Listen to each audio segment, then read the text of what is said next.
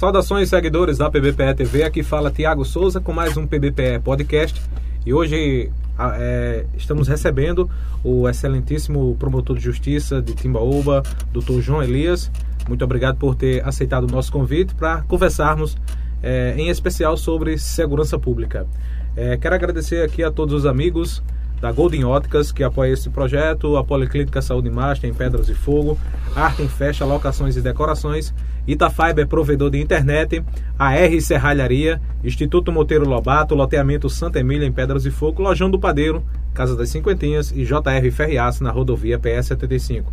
Lembrando que o grupo PBPE é independente, colabore assinando aí a nossa página e canal, mandem estrelas em nossos vídeos, mande superchat, seja membro também do nosso canal e assine a nossa página. Mandem selos é, na live, aqui na live, você que está acompanhando, e acesse também o nosso portal www.pbpe.tv e sigam arroba pbpecortes. Estamos em mudanças, precisamos ampliar esse espaço mudar de endereço, colabore com a nossa vaquinha na internet, no site vaquinha.com.br e manda o pix aí para vaquinha 2995 152 arroba vaquinha.com.br. Repetindo, o pix da vaquinha é o 299 5152 arroba vaquinha.com.br. Quem é o promotor João Elias? Boa noite, Tiago. É, boa noite a toda a sua equipe técnica. Tiago, eu quero, antes de tudo, lhe pedir desculpas por não ter lhe atendido o seu convite há mais tempo. Certo, eu compreendo. Estava aguardando né, o, a questão Aceite de, pedir desculpas. De conveniência e oportunidade, até que, enfim, é, nós tivemos um, um, tempo mais, mais aberto, até porque eu estou no período de férias. E também surgiu um tema muito importante que você também é, achou interessante de, de conversarmos aqui. E eu vim, mas gostaria de ter vindo há mais tempo, tá certo? Eu sou promotor de justiça desde o ano de 1995. Minha origem é do estado da Paraíba, precisamente sou pessoense, e passei no concurso, porque nós iniciamos no ano de 94 e em 95 eu assumi precisamente no mês de abril e vim para esse estado maravilhoso que me acolheu é, como filho já em algumas cidades, fui adotado por algumas cidades e estou em Timbaúba também, de onde eu sou filho adotivo, desde o ano 2000. É, em quais cidades de Pernambuco o senhor já, já foi promotor? Eu fui promotor é, em cerca de 32 cidades. 30 cidades? É, 32 cidades, porque eu atuei em, em todos os sertões. Eu iniciei no sertão de São Francisco, precisamente lá na cidade de Afrânia, a última cidade do estado. Fica na divisa com a, entre Bahia e, e, e Piauí quando lá nós temos um termo que é a cidade de Dormentes e também atuei com, em Petrolina. Em seguida, isso é o, o sertão do São Francisco. Depois fui para o sertão do Araripe, a terra do, a, do Gesseiro aqui do nosso estado. E lá atuei em diversas cidades, exemplo, Trindade, que era minha, meu exercício pleno, Araripina, Ipubi, é, Oricuri, depois atuei também no Sertão Central. Aí no Sertão Central eu trabalhei ali em Salgueiro, Parnamirim, Terra Nova e também acumulei um período verdejante. Foi quando eu vim para o sertão do Pajeú, a terra da poesia, fui para São José do Egito, de onde também sou filho, viu? Da, do, da terra, daquela terra bela que é São José do Egito. E lá atuei em diversidades, como o próprio São José do Egito, Paretama, é, é, é, Brejinho, é, nas cidades ali circunvizinhas. Depois vim aqui para Timbaúba e de Timbaúba depois voltei até para o sertão novamente. Fui para aí fui para o último sertão, que foi o sertão do Mochotó, onde atuei em Bimirim e cidades ali vizinhas, Tacaratu, Inajá e uma outra cidade lá, lá próxima. Muito bem, seguidores, é, nossa conversa de hoje será mais pautada na questão da segurança pública. Você que está acompanhando aí é, em multiplataformas, em várias redes sociais que estamos transmitindo simultaneamente neste momento. Agradecer a todos os internautas, seguidores. Já vá deixando o like e ativando aí as notificações nas redes sociais, clicando no sininho. Agradecer a colaboração de Bruno Nascimento, nosso cinegrafista, também o Everson Mangaká, o nosso sonoplasta, controlador e também artista desenhista que vai fazer o desenho aqui hoje. É, situação da segurança pública, narcotráfico, crimes violentos na região. Vamos começar. É, o que é que o senhor acha da, dessa questão da segurança pública na, na, nossa região, em especial aqui na Mata Norte, nessa área onde o senhor é, vem atuando, questão de narcotráfico, crimes violentos. Que é que o senhor tem a falar sobre essa questão? Tiago, o tema segurança pública, ele é muito importante.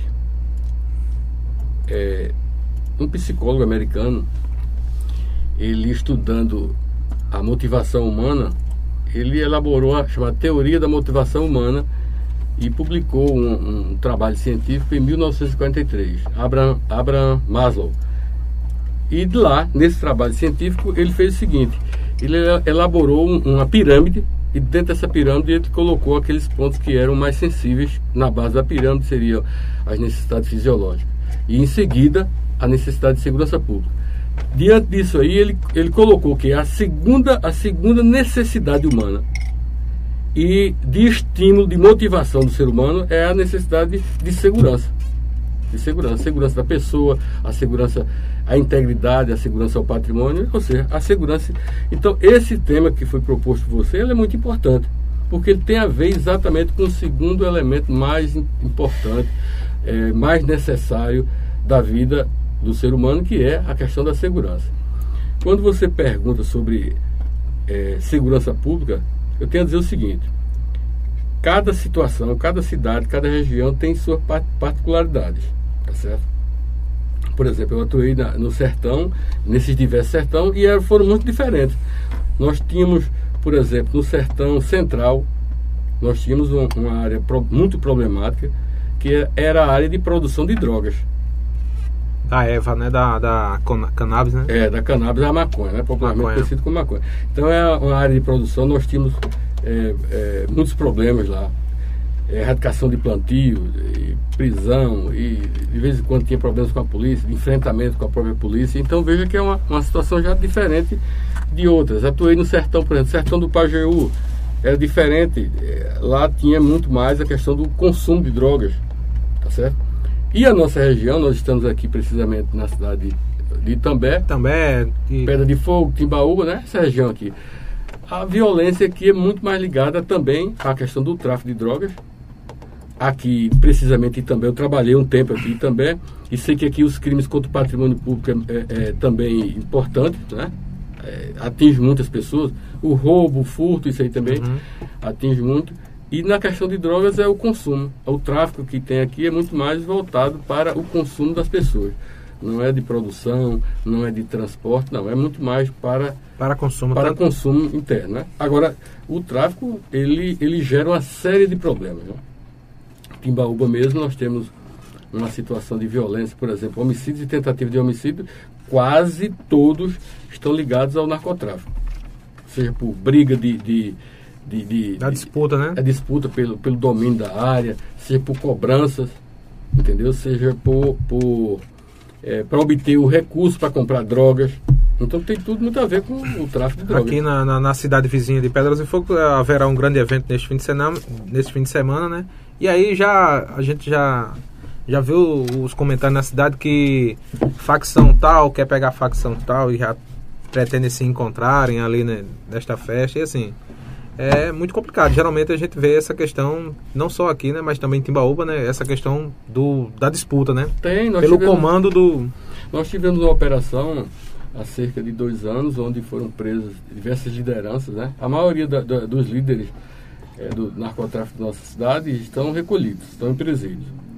Mas, é, infelizmente, é, as informações é que essas pessoas continuam tendo influência fora fora dos muros dos presídios, né? Então isso é complicado, porque a população fica muito exposta. Nós temos um problema agora. Fica mesmo, refém a população, né? Eu, eu, tomei conhecimento, por exemplo, de uma situação inédita em Timbaúba. Eu não tinha conhecimento que tinha acontecido isso. É que, por incrível que pareça, a eficiência das polícias, veja só que absurdo, a eficiência das polícias, seja a polícia militar e a polícia civil. A polícia militar no serviço ostensivo, e muitas vezes quando recebe denúncias, vai lá e faz prisões em flagrantes e apreensões de armas, de drogas. Então, devido a essa eficiência da polícia, Um bom trabalho que a, a Briosa PM faz, a Polícia Militar de Pernambuco. Exatamente, e a Polícia Civil também, nas investigações, né, na, na, na formalização dos inquéritos policiais, nos pedidos de, a polícia de busca e apreensão. Polícia Judiciária, né? A Polícia Judiciária. Então, o que é que nós tivemos lá? Que a eficiência desse trabalho nos trouxe um outro motivo de segurança pública, aliás, de, de insegurança pública. O narcotráfico compreendendo o seguinte, que estava perdendo recursos para por conta da ação da, da polícia, atuação da polícia militar, né? Passou agora, passou a, a, a extorquir é, cidadãos comuns e, inclusive, comerciantes. Eles utilizam o argumento de que ó, nós chegamos, tomamos conhecimento de que a prisão, a prisão de fulano ou a apreensão da, de arma ou de drogas foi por conta de, de uma denúncia sua então, em razão disso aí, você tem que, tem que indenizar. Então, nós tivemos absurdo lá de pessoas que tiveram que vender a, a sua casa e ir embora.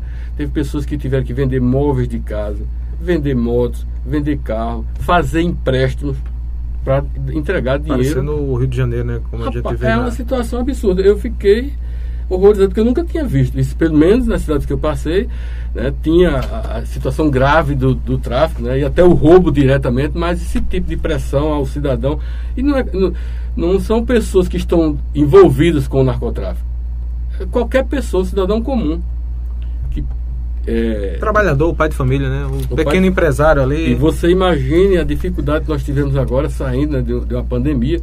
Muitas pessoas perderam seus, seus empregos, né? outros tiveram o salário reduzido. Então as pessoas ainda estão se recuperando, as empresas sofreram muito.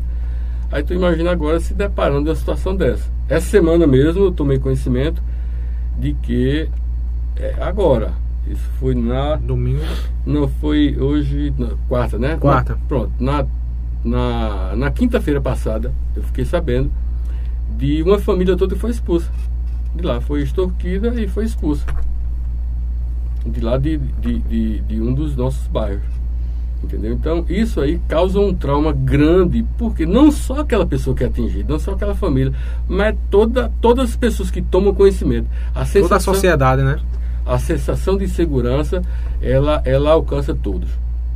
Entendeu? Nós não trabalhamos, nós que somos, é, vamos dizer assim, fazemos parte do sistema, esse sistema você vai abordar daqui a pouco, do sistema de segurança, nós não, não é, ofertamos segurança. Nós ofertamos a sensação de segurança. Né?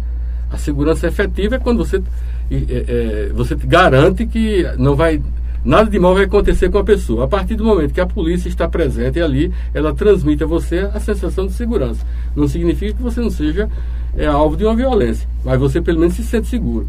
Então essa sensação de segurança, ela termina sendo é, diminuída com uma, um comportamento desse. Uma família dessa que é expulsa de, de uma comunidade, toda a cidade fica impactada. É, na cidade de Timbaúba, qual, qual a localidade assim mais temida, assim, que tem mais a atuação do crime, da Olha, violência?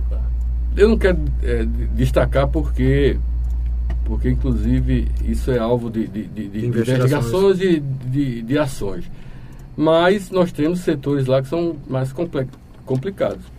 Nós temos setores da cidade que são complicados. Recentemente houve uma, uma situação de, de violência, de, de agressão contra, contra um. de agressão de lixamento. Teve um que repercutiu na cidade, se eu Também tomei conhecimento que foi agora há pouco, há dois dias atrás, foi três dias atrás, que teve uma pessoa, a informação é essa, que uma pessoa de fora, era um ex-presidiário, estava residindo lá né, em uma no bairro de Queimadas, quase é, limite com a zona rural. E ele teria pego uma criança lá, feito refém, e parece que a população terminou agredindo essa pessoa e ele veio a óbito. Eu fiquei sabendo dessa situação. É, chega, às vezes chega a um ponto que a, a população já está encaliçada, calejada ali e faz a justiça com as próprias mãos. Né? Pois é, Tiago. É, é, o instinto só. do ser humano, né? Da reação, né? A preocupação nossa a preocupação nossa é exatamente isso aí. Quando isso se agravar mais, né? Exatamente, porque quando a sociedade entrar em confronto aí, quando a sociedade ela perde a fé no Estado, a tendência é que você passe a agir por você mesmo. por exemplo, quando eu cheguei no sertão, não compreendia muito o porquê que a violência lá é, se estabelecia entre famílias. Eu não, eu não entendia o porquê, porque é que acontece, por exemplo, um homicídio contra uma pessoa, aí depois aquela família, como, como é, vingança, pega um outro da, da, da, da outra família. Não foi o agressor, foi uma outra pessoa. Eu fiquei sem compreender, passei tempo elaborando o porquê que isso acontecia. Terminei compreendendo, porque eu trabalhei muitos anos lá no sertão, e terminei compreendendo que exatamente isso, a ausência do Estado, a ausência do Estado fazia com que essas famílias se fechassem em clãs, de modo a passar a mensagem para as outras a seguinte, olha, não mexa conosco, porque se mexer conosco terá uma reação, uma reação violenta de, de uma ordem muito maior do que aquela que você se praticou. E isso aí era exatamente porque não havia, havia uma ausência do Estado. Então o, o Estado não, não passava a questão da justiça né, para as pessoas e não ofertava a sensação de segurança necessária, então eles se fechavam em grupos, em grupos sociais, no caso seriam famílias, os nomes, né? Família A, B, Mas essa, essas famílias, é, né, na, na questão do, do narcotráfico, de, ou, ou, porque a gente, eu já ouvi muito antigo de, de floresta, Serra Talhada. Ah, lá tem as famílias que vêm é, se, agred, é, se degladiando a, a, Nós tivemos, há 50 anos, já vem um é, confronto com confronto hoje, com famílias. Hoje está. Esse confronto aí de, de, do sertão é com essa questão de família ou é, é por conta do crime, do, do, do narcotráfico, do tráfico, enfim? As situações, as situações de época, elas iniciaram por problemas por problemas Familiares, pessoais. pessoais. Ah, entendo. Pessoais, né? De discussão e tal. Mas depois se confundiu. Foi para o crime. Depois um... se confundiu porque é, se estava funcionando para a proteção de famílias, então poderia funcionar para outras atividades também. Então, o que você coloca, por exemplo, a, a briga de, de, floresta. Nós tivemos, realmente foram duas famílias que gladiaram lá e houve muitos homicídios, muito sofrimento. Ainda hoje as pessoas são traumatizadas por conta disso, mas foi foi aplacada, foi acalmada. Mas, por exemplo, Belém de São Francisco. Belém de São Francisco também teve duas famílias brigando lá, mas lá a briga já era já tinha esse outro lado que você está falando. Tinha muito mais a questão da disputa, disputa. pelo, pelo comando do tráfico. Entendeu? Nós tivemos a primeira briga aqui em Pernambuco conhecida, foi a de Exu, né? Você lembra? Da época que, inclusive, houve até a tentativa de intervenção de Luiz Gonzaga, que era a terra dele. Ele tentou interferir ali. Eu ainda atu, quando eu atuei naquela lá, eu ainda atuei em processos que se referiam a esses problemas aí. Na, na, na região do sertão, é, é mais a parte de, de, de plantio da, da maconha em si. É, como, é que é, como é que foi a sua atuação entre as polícias? Né? Porque atua sempre com o Draco, é o Polícia Federal. É, lá, lá na época nós não tínhamos é, tantas polícias especializadas. É tanto que, por exemplo, eu atuei em Salgueiro e Salgueiro seria o grande centro. Salgueiro de, é. É, o grande centro de tudo. Eu fui promotor lá há muito tempo e só. Eu teve uma época que eu acumulava Salgueiro, Parnamirim, Terra Nova Caramba. e, e, e eu era quase o promotor da região. Entendeu? Então nós lidávamos é realmente. É sobrecarregado. Lidava com assalto nas estradas, com assalto a, a, a, a cargas, né? com o, esses crimes de vingança e com a questão do narcotráfico. A gente atuava nisso aí tudo. Na cidade de Salgueiro não tinha ainda uma delegacia da Polícia Federal, tinha apenas um posto. Mas nós mantínhamos um, excelente relacionamento com a polícia, é, com a Polícia Federal. Eles davam um grande suporte, ajudavam muito nessa questão do combate ao narcotráfico. E também a Polícia Civil. Nós contamos com um excelente delegado e, e nos ajudou muito nessa situação. Muito bem, para você que está acompanhando o nosso PBPE Podcast, hoje recebendo o excelentíssimo senhor promotor de justiça, de justiça doutor João Elias, é, da cidade de Timbaúba, né? Ele que é promotor atuante é, atualmente né, em Timbaúba, já passou por várias cidades de Pernambuco e estamos conversando aqui sobre segurança pública. Você pode estar mandando aí a sua pergunta com relação à, à segurança pública e o excelentíssimo promotor vai é, responder aí a, as questões na medida do possível.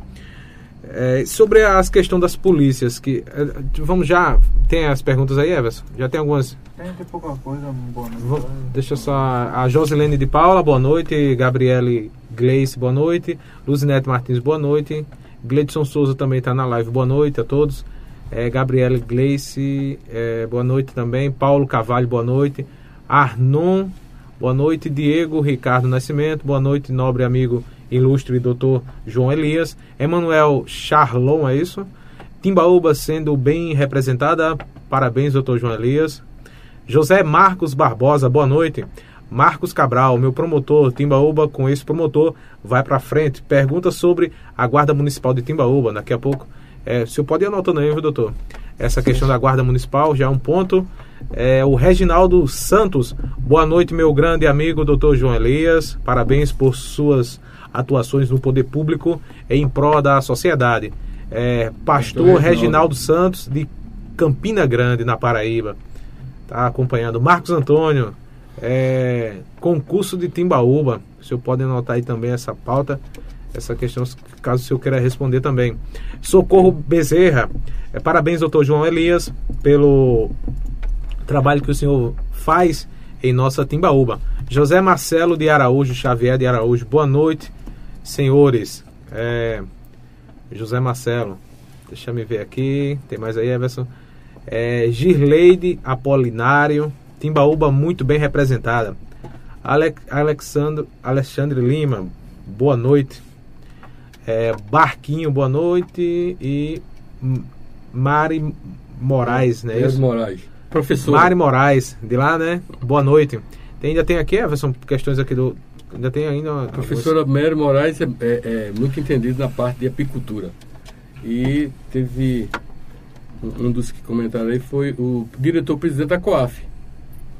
Tá aí, boa noite também. Com, com, com é, quem é o diretor? Passou, Passou Everson? Dá pra voltar, Everson? Não, Volta aí, Everson. Tá. É, foi quase o último. Foi quase Alexandre, foi o Alexandre. Alexandre, Lima. Ah, Alexandre, Alexandre Lima. Lima. Alexandre Lima. Alexandre Lima. Alexandre Lima é um cantor muito conhecido também na é. nossa região. Pois é. Sim, teve. teve o senhor já quer, já quer pra. Sim, Começando aí. aqui, porque um, essas perguntas aqui que ele propôs aqui, guarda municipal, está dentro do, do, do, contexto de segurança tá, pública, tá né? dentro do contexto, com certeza absoluta. Aí você falou, vamos das polícias, foi? Foi das polícias. É, polícias militar, civil, federal e rodoviária. Bom, vamos lá. Então, é uma primeira situação que a gente observa. Eu digo até o Ministério Público. O Ministério Público é uma instituição que, em relação às polícias, ela, ela é uma instituição ainda desconhecida. Se você observar, perguntar por exemplo, a qualquer cidadão, cidadão comum, o que faz a polícia e o que faz um, um, um delegado, o que, faz, o que faz o Ministério Público, ou seja, um promotor de justiça, o que faz um delegado o que faz um policial militar, o cidadão comum vai falar sobre a Polícia Civil, o delegado de polícia vai falar sobre o policial militar e pouco ele vai saber sobre o promotor de justiça. Então, é, a nossa instituição precisa realmente se aproximar da população para que a população conheça também. Em relação às polícias, nós temos dois tipos de policiamento, tá certo?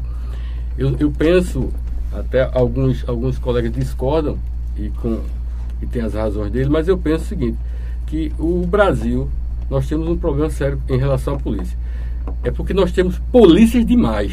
O senhor acha que seria mais viável é, melhorar o sistema da polícia com relação tivesse uma unificação? Ah, pronto. Exatamente. A unificação seria uma, Eu uma penso solução? isso aí. Seria uma solução porque nós temos um problema seríssimo, que é principalmente a, a, ausência de troca de informações entre as polícias. É porque, por exemplo, aí o policial militar pega aqui, leva para o delegado, já é outra situação, leva para a justiça o promotor e o juiz, já é outra situação também. Exatamente. Nós precisamos, São várias... Olha, nós precisamos, Tiago, dos policiamentos Quais policiamentos? Nós precisamos do policiamento ostensivo, cuja missão é prevenir a ocorrência do crime.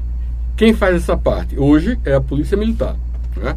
Ela atua preventivamente, ela está ali ostensivamente. O que, é que significa ostensivo? Está aparente, né? fardada, uhum. armada, equipada em, su, em seus veículos. Fazendo rondas na, Fazendo rondas, então ela está ostensivamente com o objetivo de prevenir. Tá certo? E a outra polícia é a polícia judiciária. Aí nós temos a polícia civil e a polícia federal. Tá certo? Então, as pessoas reclamam o seguinte, que não há troca de informações, ou seja, o entendimento entre esses, esses, essas instituições, ela, ele não é bom. É, eu, em eu, não sendo bom, quem é que, que eu, perde? A população. a população. Eu sou testemunha disso na minha área de repórter policial, quando eu estou na. Há sempre conflito entre Polícia Civil e Polícia Militar nas delegacias. Pronto, então por isso. Não, que... Polícia Militar é isso, a Polícia Civil é isso, não sei o que, não faz nada tal. O que é que eu penso? É que nós temos que manter os dois tipos de policiamento, porém, poderia ser uma instituição. Uma polícia federal né, e as polícias estaduais. E cada polícia dessa tem os dois papéis: o papel preventivo e o papel repressivo. Entendeu? O senhor fala no caso da Polícia Civil também, as duas polícias, militar e civil, já. Ser uma polícia estadual. Entendo. A polícia estadual única Única. A Polícia Estadual e a Polícia Federal, né? Para atuar exatamente naqueles casos que é de competência federal, no caso, nacionais. A, a civil entrava também em ostensiva e a polícia e a, seria um, e a militar também. Olha, seria um modelo é, parecido com o modelo americano. É uma instituição, então membros dessas, dessas polícias se qualificam, uns para atuar de forma, de forma ostensiva e outros na parte de investigação. Mas seria uma instituição. Você não, ter, a, a, você não teria instituições diferentes. Todo o trabalho de prevenção, os levantamentos, a busca de informações, como também o de, o de, o de investigações para efetuar prisões, né, cumprir mandados, seria feita por uma instituição. Pela mas mesma instituição. Na, na, Polícia Militar também tem um trabalho de investigação, né? Tem a famosa P2, né? Que tem, é mas acontece que. Faz investigação. É, veja só, exatamente. Mas a, a, a Polícia no caso, o, o, setor de informações da polícia, que é chamada P2, né? No Exército nós tínhamos, é, temos o, o E2, o S2 dentro dos batalhões, não tem o objetivo de produzir as informações para gerar, por exemplo, é, prisões. A P2 ela atua para levantar informações, pra... repassar essas informações para a instituição e a instituição é, estabelecer estratégia de atuação. Entendeu isso agora? Entendi. Estratégia é, de atuações. As famosas operações, né? Exatamente. Ela, ela faz levantamento e dali vê onde é que está precisando de mais de, do lançamento de, de, de polícia é, de bicicleta, lançamento de polícia motorizada, de motos. Entendeu? Qual o horário que deve ter a presença de, de policiais? Onde é que deve ser montada barreira? Então, o levantamento, as informações que a polícia militar ela faz é com esse objetivo. É diferente da Polícia Judiciária, que faz, é, levanta informações para produzir é, é o, o, o, relatório final de, de, de, de, sua peça do inquérito policial. Ela faz levantamento, investiga a questão do crime, a materialidade do crime quem praticou, quem, quem é o autor daquele crime. Então, são informações diferentes. É, durante esse, esses sete anos como a repórter policial atuando, eu já entrevistei um coronel da Polícia Militar de Pernambuco e ele falou a questão da, da, da violência, é, a, a, a rua escura também contribui com a, com, a, com a questão da violência. São vários fatores dentro das sociedades que contribui com a violência, né? Com certeza absoluta. Agora vou entrar até nesse tema que você falou, Porque... que um, um, do, um, dos que estão assistindo falou da questão da guarda municipal. Aí, aí já envolve a guarda municipal também. Ela, é, ela é muito importante para a segurança pública do município. Por quê? Agora veja só. Você tem a, as instituições que fazem parte da segurança pública que eu já falei, né? Polícia Militar, uhum. Polícia Civil, Polícia Federal, o Corpo de Bombeiros, né? a Polícia Ferroviária, né? A, vamos dizer assim, o sistema é, carcerário, o sistema penitenciário, tudo faz parte desse sistema de segurança. E o município, aparentemente, fica fora. Já percebeu isso aí? Fica, Na é maioria das vezes fica fora. Né? É, é como se o município não tivesse responsabilidade. E tem. Por que tem? Porque o artigo 144 da Constituição, ele é claro, ele diz, olha, primeiro, a questão de segurança pública é dever do Estado. Aí, direito e responsabilidade de todos. Ou seja, ninguém está isento, seja pessoa física ou ente, está isento de contribuir com a segurança pública. Então o município tem o dever de contribuir com a segurança pública quando? Na medida em que, por exemplo, através de sua guarda municipal, ela faz a defesa do patrimônio, do seu patrimônio, ela faz a defesa é, é, de seus parques ambientais, entendeu? A questão que você falou da iluminação pública, da instalação de sistemas de câmeras interligados com monitoramento, com, né? De monitoramento interligado com, com a, até em parceria com as polícias. Com as polícias, é. Polícias e também guarda municipal. As três ali sendo monitoradas. A guarda municipal é de extrema importância, de extrema relevância.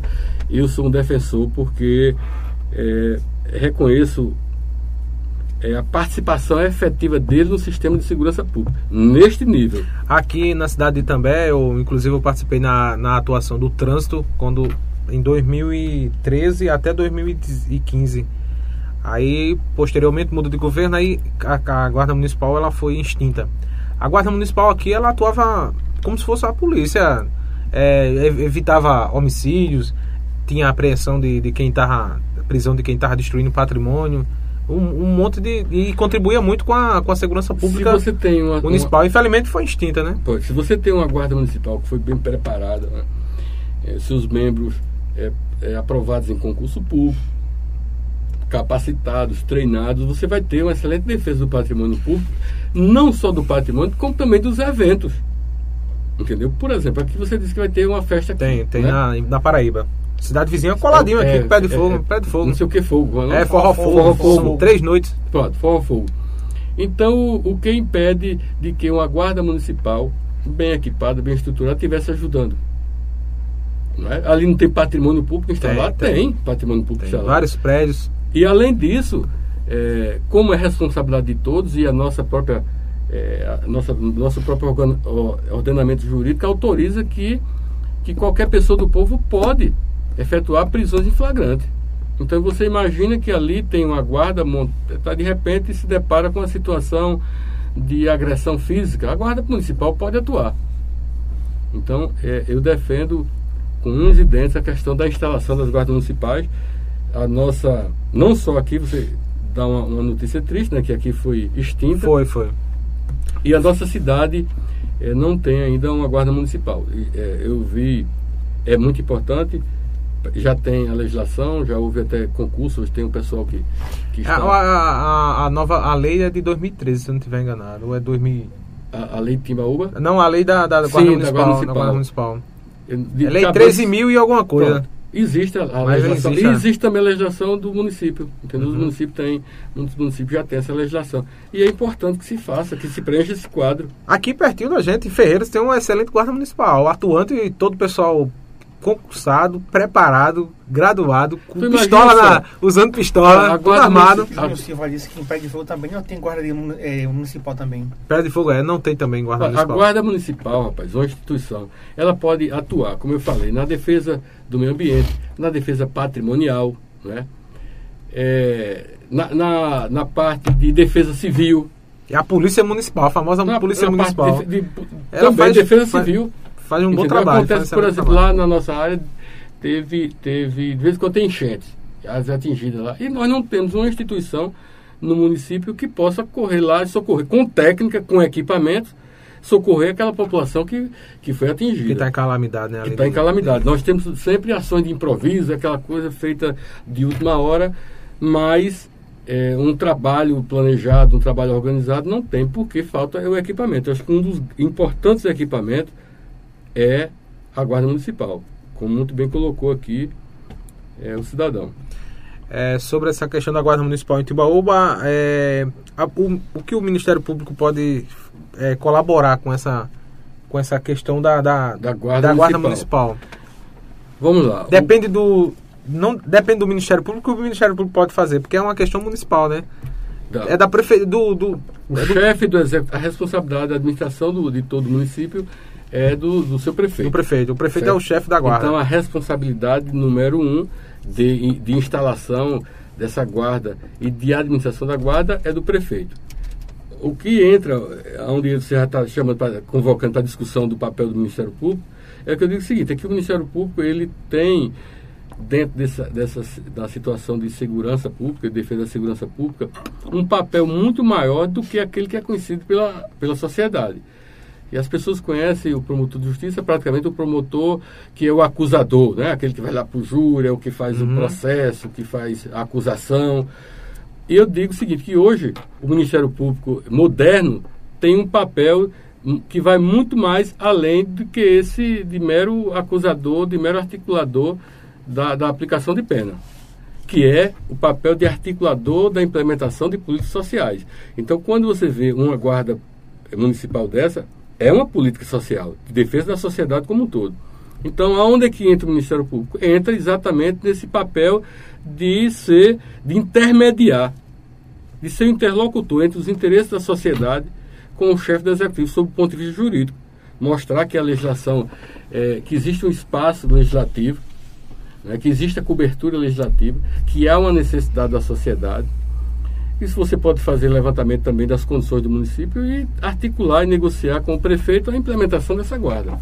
Entra o papel do promotor social, promotor articulador aí. Muito bem, estamos conversando com o excelentíssimo senhor promotor de justiça, doutor João Elias. Agradecer a todo o pessoal do restaurante Marta Lima, em Pedras e Fogo. Um abraço para o Bibil do Fazendinha, Loteria Moeda de Ouro, Tuk Tuk Táxi de Itami, Multiodonto Doutor Marcelo Sarinho, Bela Noa Criações, Equipa Proteção, Segurança do Trabalho, é com Tiago Bernardo. Padaria Santa Ana, TIM Idiomas, Inglês para todas as idades, em Pedras e Fogo e Sintrames, Sindicato dos Servidores Públicos do município de Pedras e Fogo. Lembrando que o PBPE é um grupo independente, colabore aí assinando a nossa página e canal, mande estrelas em nossos vídeos, mande superchat, seja membro em nosso canal, também assine a nossa página no, no Facebook, mande selos aqui na nossa live, acesse nosso portal pbpe.tv e sigam arroba pbpe cortes. É, vamos é, ampliar e mudar de endereço o mais breve possível. Colabore aí com a nossa vaquinha. Acesse o site vaquinha.com.br, pesquise lá PBPE. Você vai encontrar lá o, o nosso link para fazer a doação e também tem o Pix, é o 2995 é 152 arroba vaquinha.com.br 2995 152 arroba vaquinha.com.br Agradecer mais uma vez a colaboração do nosso cinegrafista, o Bruno Fã, e também é, esse cabeludo aí, o Everson Mangaká, o nosso artista. E aí, Everson, já tá fazendo rascunho, como é que tá saindo aí? Tá legal. Tá legal, né? Muito bem, e agra mais? agradecer mais uma vez ao, que as pessoas estão comentando? ao promotor Dr. João Elias, é, Ministério Público em Timbaúba, por ter aceitado nosso convite e conversar aqui, é, trazer aí esclarecimento. E você pode estar formulando aí a sua pergunta também com relação à segurança pública.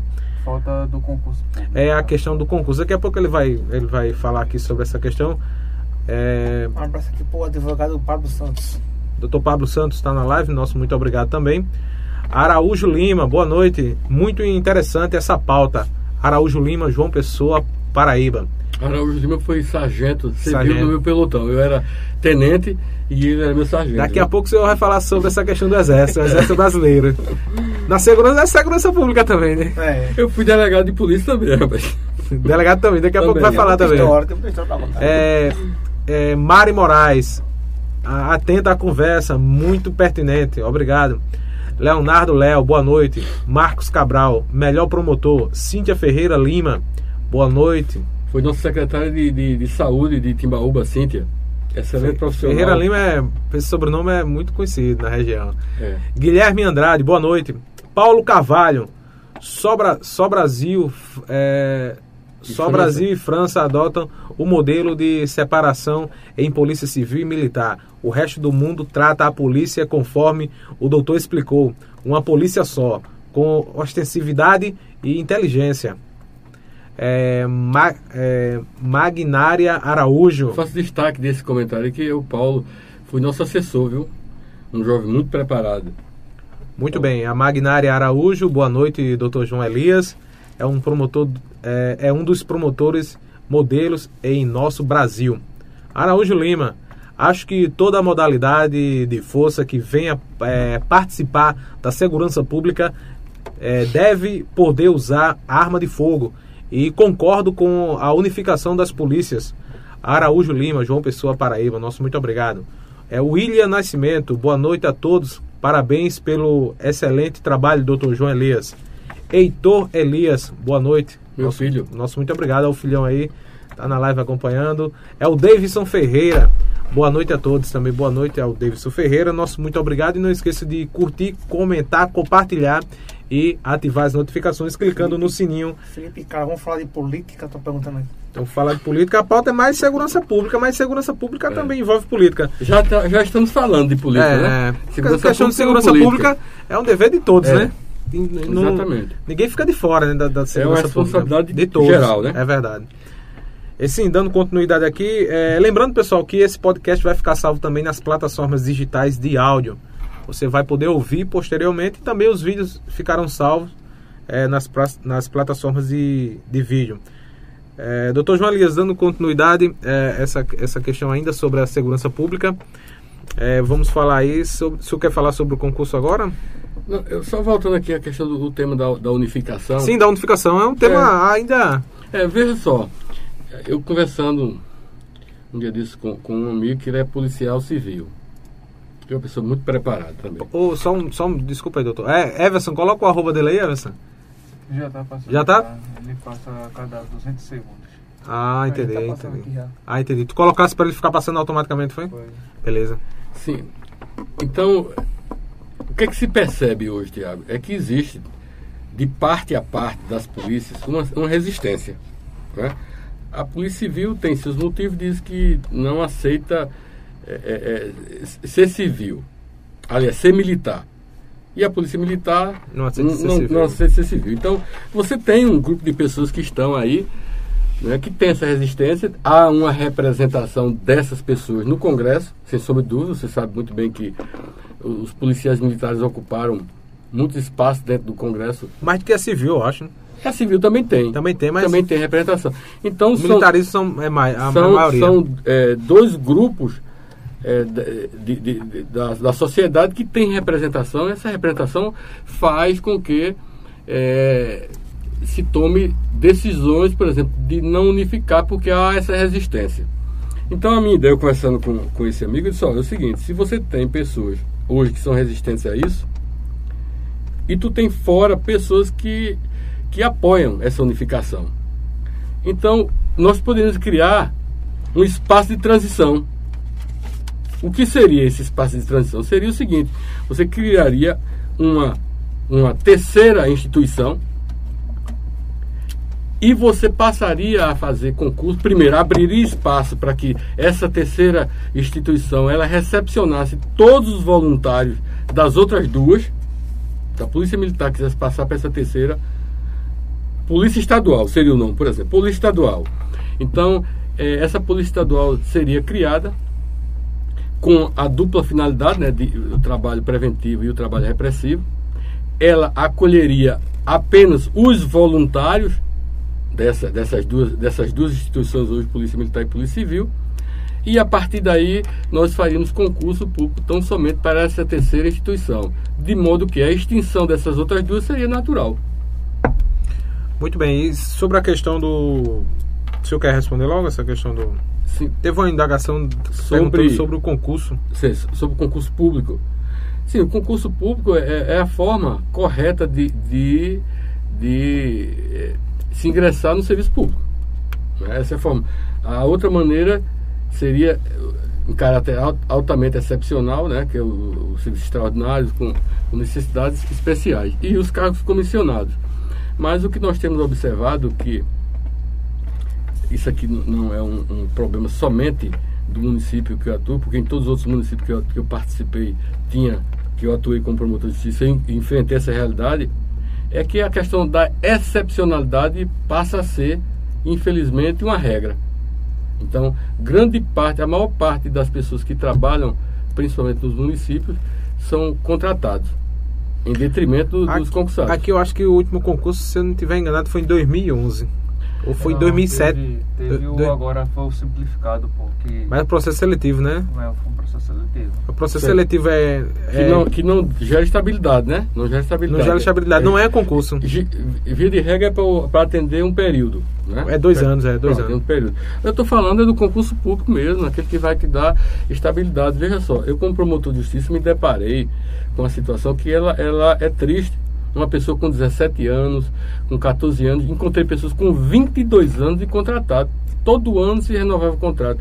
Aí chega um prefeito e diz, pronto, eu vou romper com tudo isso aqui, está todo mundo fora e, e você não tem direito a nada.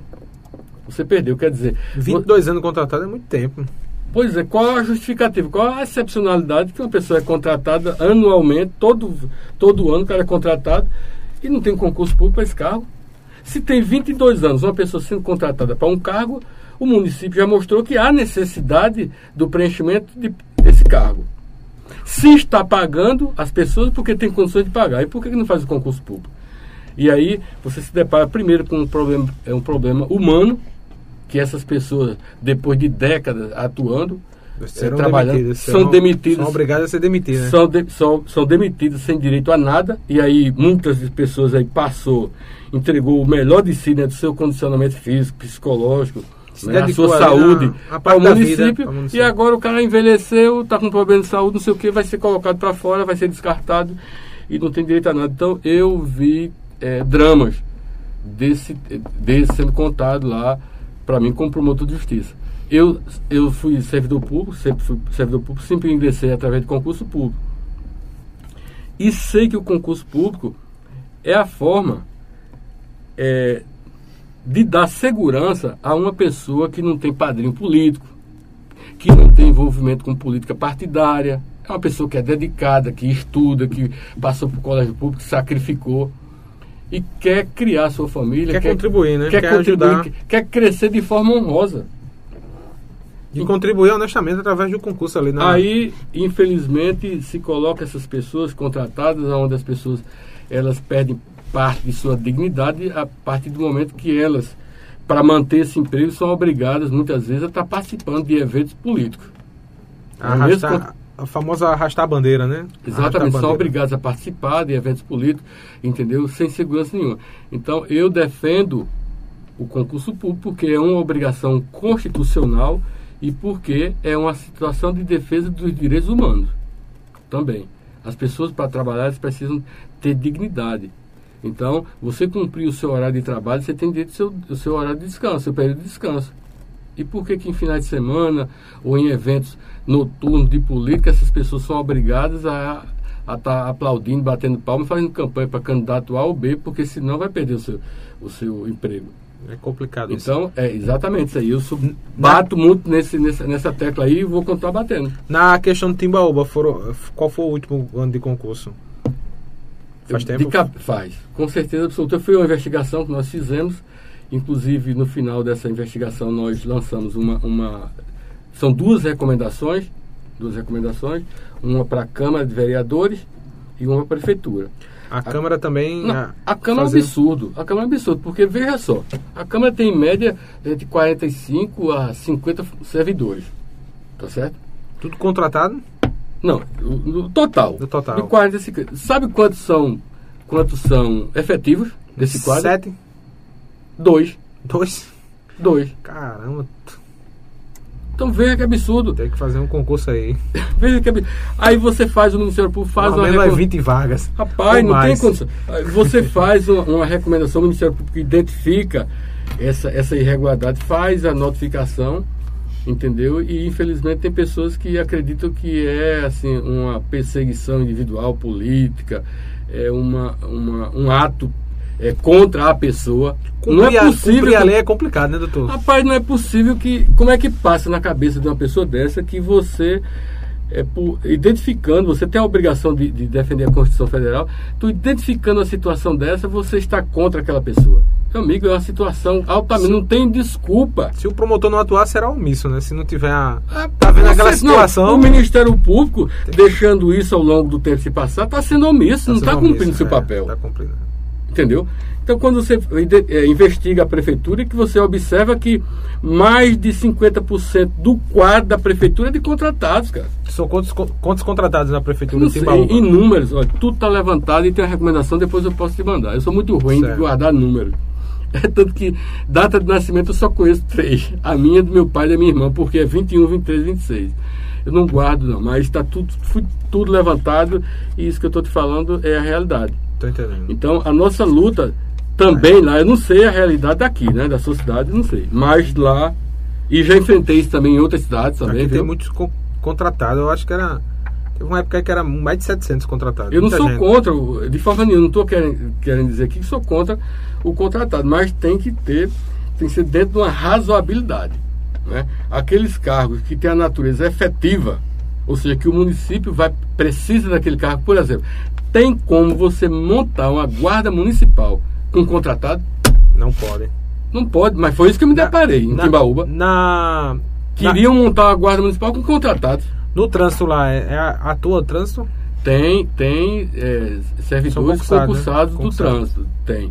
Mas a atuação do trânsito lá é, é, é atuante, né? O trânsito lá. Tem. O pessoal do trânsito muito atuante, eu vejo. lá. Agora a guarda municipal não. Guarda Municipal não, não tem ainda. Não, quer dizer, tem, foi criada né, em lei, mas não foi ainda implantada. Não tem. Eu acho que está em, em vias, me parece que o prefeito atual está trabalhando nesse sentido aí, anunciou já a, a ideia de, de fazer um concurso público, exatamente, até porque existe essa recomendação também do Ministério Público, e está se levantando isso aí. E no caso a Câmara também haverá concurso público na Câmara. há uma recomendação também do Ministério Público no mesmo sentido. Quando os gestores deixam. é, Esse prazo de recomendação são quanto tempo? É por quanto tempo? Quando o gestor não cumpre esse prazo de, Veja só, de recomendação, tem É, um a- a ano, re- tem a, seis a meses? recomendação, a recomendação que um promotor de justiça deve fazer não tem prazo definido em lei, tá certo? Mas qual é o critério que eu, pessoalmente, como promotor de justiça, utiliza? É o prazo da razão. Você não pode chegar para o administrador e dizer assim, vou dar 30 dias para tu fazer um concurso público. Uhum. É impossível. Tem né? que ser um, Então, o que é que- de uns veja, três meses O que é que eu fiz? ou seis meses. Eu vou dizer o que é que eu fiz lá na Comar.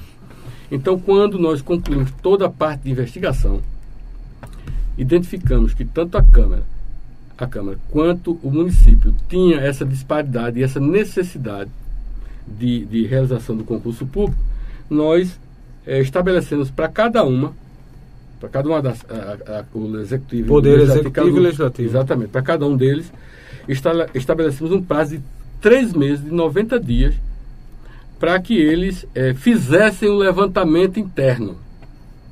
Tá certo? Fizessem o levantamento de quantos cargos contratados eles têm, desses contratados, quantos cargos, quantas pessoas estão exercendo funções que são de caráter eh, efetivas, tá certo? Fazer o levantamento também do potencial econômico, da capacidade financeira do município de arcar com essa despesa. Isso aí eu dei três meses para fazer esse levantamento. Veja que não é um prazo impossível de se cumprir.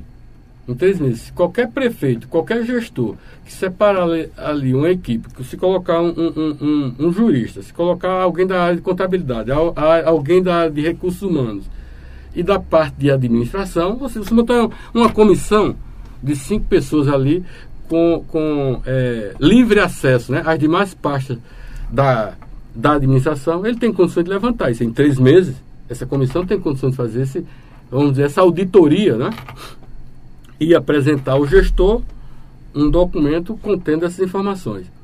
A partir daí, nós temos o trabalho, todo o trabalho de licitação, de contratar uma equipe né, para fazer o concurso público, uma empresa para realizar o concurso público. E aí nós demos mais seis meses. Então aí, por baixo você já tem o quê? Nove meses. Tá certo? Sem contar os prazos que nós demos de, por exemplo, ó, terminou o primeiro prazo, você tem tantos dias para nos informar. E depois segue na próxima etapa. Então, o- a intenção do Ministério Público é que a situação seja regularizada. Você não tem intenção, não intenção de criar obstáculos, problemas, dificuldade para o gestor. Não. É que existe um problema e nós temos que resolver isso. E os prazos, os caminhos foram apontados para todos eles. Mas, é como eu te falei, vai depender de cada promotor de justiça de acordo com a situação que ele identificar no local. Não existe assim, um prazo estabelecido que o promotor vai dar tanto tempo numa recomendação. Aí você me pergunta, e se não cumprir a recomendação, não é isso? Essa, essa é a questão também. É, exatamente. É o que muitas pessoas perguntam, se não cumprir. Então, veja, Digamos que passou quatro meses. é, passou, E passou nada o foi- prazo, né? Nada foi feito. Seis meses depois, mais o dobro do, do, do, do estabelecido dos três meses. Vamos lá. Houve uma mudança agora recente. É na, na, na antiga. Aliás, foi, foi revogada a lei anterior, a lei de, de, de improbidade administrativa, e feita uma nova. Essa lei nova. Qual é a nova lei? Qual é Essa lei nova ela exige o seguinte: qual é o, a, a- grande diferença dela? É que ele exige que um gestor só pode ser punido, de acordo com essa lei, se é, ficar provado que ele agiu com a intenção de praticar aquele, aquele erro. Tem que ser o chamado dolo. Ele teve que agir. A culpa, a negligência, a imperícia ou a imprudência, ela, foram, ela foi descartada disso aí. Então você tem que provar que o gestor não fez aquilo porque sabia que tinha que fazer, não fez de propósito, seja para se beneficiar, seja para violar princípio, seja para enriquecer alguém, beneficiar ele próprio ou Tem uma, outra fi- te- Ficou frágil a lei de improbidade Não, administrativa? é, Ficou mais rígida ou mais. Ou não? veja só, para os promotores, para os promotores e para o patrimônio público ficou mais frágil. Porque antes, se o gestor errasse, Beneficia os Claro, públicos. porque se antes o, o gestor ele errasse por imperícia, imprudência ou negligência, ele poderia ser punido. Agora Hoje não. não. Só se ele realmente fez porque estava mal intencionado. Tá certo? Que é muito difícil de provar isso, né? É difícil, porém, inclusive eu vou escrever algo a respeito disso. Estou até publicando aqui, dizendo aqui em primeira mão, vou publicar. É a importância do- é, da recomendação para o Ministério Público na prova do. Eu vou- é uma matéria que eu vou escrever com esse título aí. Pode mandar Mais pra ou gente pra gente com esse título. publicar também. Então veja só, por quê? Porque se você é o gestor e o Ministério Público ele não te alerta da necessidade e mostrando lá por A mais B de que você tem que fazer o concurso público, porque ao não realizar o concurso público tu estás violando a Constituição Federal. Se você não faz isso e ele não realiza, ele é omisso na realização do concurso público, você não pode puni-lo, ok? Mas agora, quando o promotor de justiça vai e faz esse levantamento e mostra para ele, estabelece prazo, abre espaço para discussão, e isso não é cumprido, porque dentro de nossas investigações, no caso específico lá de Timbaúba, inclusive os dois poderes, vê só, eu abri espaço para negociar antes da recomendação. Eu chamei os dois, os dois representantes e disse, olha, temos irregularidades e o Ministério Público aqui está disposto a fazer um ajustamento de conduta. O termo, né? Eu O TAC. tenho- O TAC. o Vamos TAC. fazer aqui um, um termo de ajustamento de conduta. Vamos é, alinhar essa situação aqui para a realidade jurídica e a realidade fática. Vamos realinhar. Nenhum dos dois tiveram interesse. Não se manifestaram interesse de, de, de, de pactuar com o Ministério Público. Então- Aí já tem uma questão de prova de omissão, né? não, vê só. Aí eu te Da- pergunto. do- aí, em dos gestores, segui- né? aí em seguida o Ministério Público faz uma recomendação. Mostrando por A mais B, item por item, onde é que está os erros. Estabelece o prazo. E a pessoa não cumpre. É, Aí eu te pergunto, é, há dúvidas ainda de que, de que a pessoa está mal intencionada? Tá mal estacionado e. E não, que, não, quer cumprir, a lei. não quer cumprir a lei? Tá Então, fora da lei, tá Por isso que eu vou escrever uma matéria sobre esse assunto aí. Entendeu? O, o, o, o termo, o- aliás, a recomendação para o Ministério Público ficou é, é, de alta relevância, de alta importância para a prova do dolo na nova lei de improbidade administrativa. Porque agora sim, se você fez todo, passa esse passo a passo, chama para negociar o TAC, o cara se recusa. Você faz a recomendação e ele não cumpre, ele provou para mais B que ele não quer atender o, o princípio constitucional do concurso público. Não é? Ele está beneficiando alguém devidamente está se beneficiando. Mas a- o dólar é claro, é evidente. Então, é- nesta linha aí é onde vai atua- entrar a atuação do Ministério Público. Muito bem, estamos conversando com o excelentíssimo senhor promotor de justiça do Ministério Público de Timbaúba, o Dr. João Elias. É, estamos ao vivo em multiplataformas. Agradecer a audiência de todos, agradecer a colaboração de Bruno Nascimento, o Bruno Fã, e José Everson, Everson Mangaká, é, nosso artista, sonoplasta e é, controlador aí, né, Everson? Tá, é, Everson, tem comentários, Everson, por gentileza? Aqui, peraí. Tem alguns comentários, nós queremos agradecer aí a todos os telespectadores, internautas, seguidores que acompanham aí a PBPE TV, arroba PBPE TV nas redes sociais e também no nosso site pbpe.tv. É, o senhor excelentíssimo promotor pode ficar à vontade também para divulgar suas redes sociais, que o senhor agora é recente, né, a sua chegada nas redes sociais ou não? Faz tempo? Eu não sou muito atuante, né? Eu tenho lá o Facebook, mas eu não, não opero de vez em Tem quando. Instagram, né? Eu tenho o Instagram, tenho o Facebook e, e tenho a página. né? Eu, eu faço a separação. No meu perfil eu boto mais coisas. Eu costumo postar sempre informações. Né? coisas que, que ajudem as pessoas, que orientem as pessoas. Mais informações assim do- na, na questão da- do seu.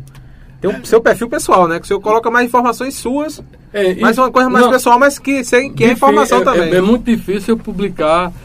Eu, eu publico mais informações. Eu gosto mais Certo. de sobre quando tem concurso público, uma- uma- um texto que seja um estímulo para alguém, que Uhum. oriente uma pessoa, mesmo na- no meu perfil, no meu, ali- no meu perfil. E no- na minha página eu boto somente as coisas que são profissionais, né? Situações de atuação do promotor de justiça em si. No Instagram é, é, tem de tudo. No tô Instagram é um acesso. Vamos lá. A Alexandro Leite, boa noite. A Alex, Alexander Miranda, boa noite. Wagner Santos, é, vamos lá, Everson. É, Wagner Santos. Já existe um concurso da Guarda Municipal desde 2012. Estamos lutando para tomar posse e o gestor está lutando para não chamar. Desde 2012 faz muito tempo, né, doutor? Tem, com certeza absoluta, esse pessoal vem nessa luta. 10 anos não Nós perdeu já- o prazo, não, é porque tá, tá na justiça. Não, né? porque está tá judicializada Tá a situação do concurso público, né? E, eh, o Ministério Público já deu até eh, parecer a respeito desse Favorável para o favorável, da Guarda Favorável, é. É, tem, São quantas, são quantas vagas nesse concurso? Também não sei, mas sei que tem um, é mais de, de- eu acho uns 20 que, Ah, que, que dá ingressaram. para com essa formar, dá para formar uma guarda Ah, com boa. certeza, já dá. O Ruth Gomes Lima é Laranjeira. Boa noite, Dr. João Elias. O senhor é um promotor que nos representa, sempre participativo em pró dos problemas da sociedade. Nós munici eh, nos municípios onde atuou ou atua. Parabéns, Deus lhe abençoe. Carlos Segurança, sou profissional da segurança privada armada. O vigilante trabalha 12 horas armado e sai do plantão desarmado. Vossa Excelência é a favor do vigilante ter porte de arma para usar fora do serviço? É uma questão complicada. Ele fica ali defendendo é, privado, né? A, a segurança privada ali fica defendendo 12 horas com a arma em punho ali e depois sai desarmado. É um pouco complicado, né? É, sem sombra de dúvida. Eu, eu concordo que todo servidor, todo funcionário, né, todo colaborador, Ele sai exposto ali. Depois que ele larga, que tá atua exposto. na, na segurança pública, mesmo que você não tenha qualquer tipo de problema, só estar presente ali como vigilante, você está fazendo que tipo de trabalho? Defendendo, né? O ostensivo, né? Ostensivo. Ostensivo. Aquilo ali impede. E muitos malfeitores ficam com raiva. Pode até não ter um enfrentamento direto ali, mas, É, mas depois, aproveita pegar um, um, um- uma- um trabalhador desse e praticar o mal. Eu, É sou, verdade. eu sou instrutor de tiro e, e tenho essa função, eu concordo com, com todos os agentes que atuam na parte de segurança pública tenham direito ao porte de arma, evidentemente que eu sou bem mais rígido concernente à parte de formação. Né? Para ser segurança tem que ter uma formação, é, no mínimo tem que ter o, curso, o, o básico e o de o tiro de defesa. São os dois cursos que todo esse pessoal deveria Tem que ter o psicológico também. né? Tem não, ter o não aí tem os requisitos, a questão dos antecedentes, né? É, o, o exame O que psicológico, o exame prático, junto Tem que- juntamente Tem que com... estar limpo na praça e estar bem de cabeça também, né? Porque o Exato. cara tem que, Mas ter uma- tem que passa- ser centrado para Não, mas pra, até uma arma. Pra você, não, só para você possuir, você tem que ter essa análise. Passa por isso aí. Uhum. Uma análise psicológica, uma análise é, é, prática, né? Se você sabe manusear a arma, se você sabe atirar.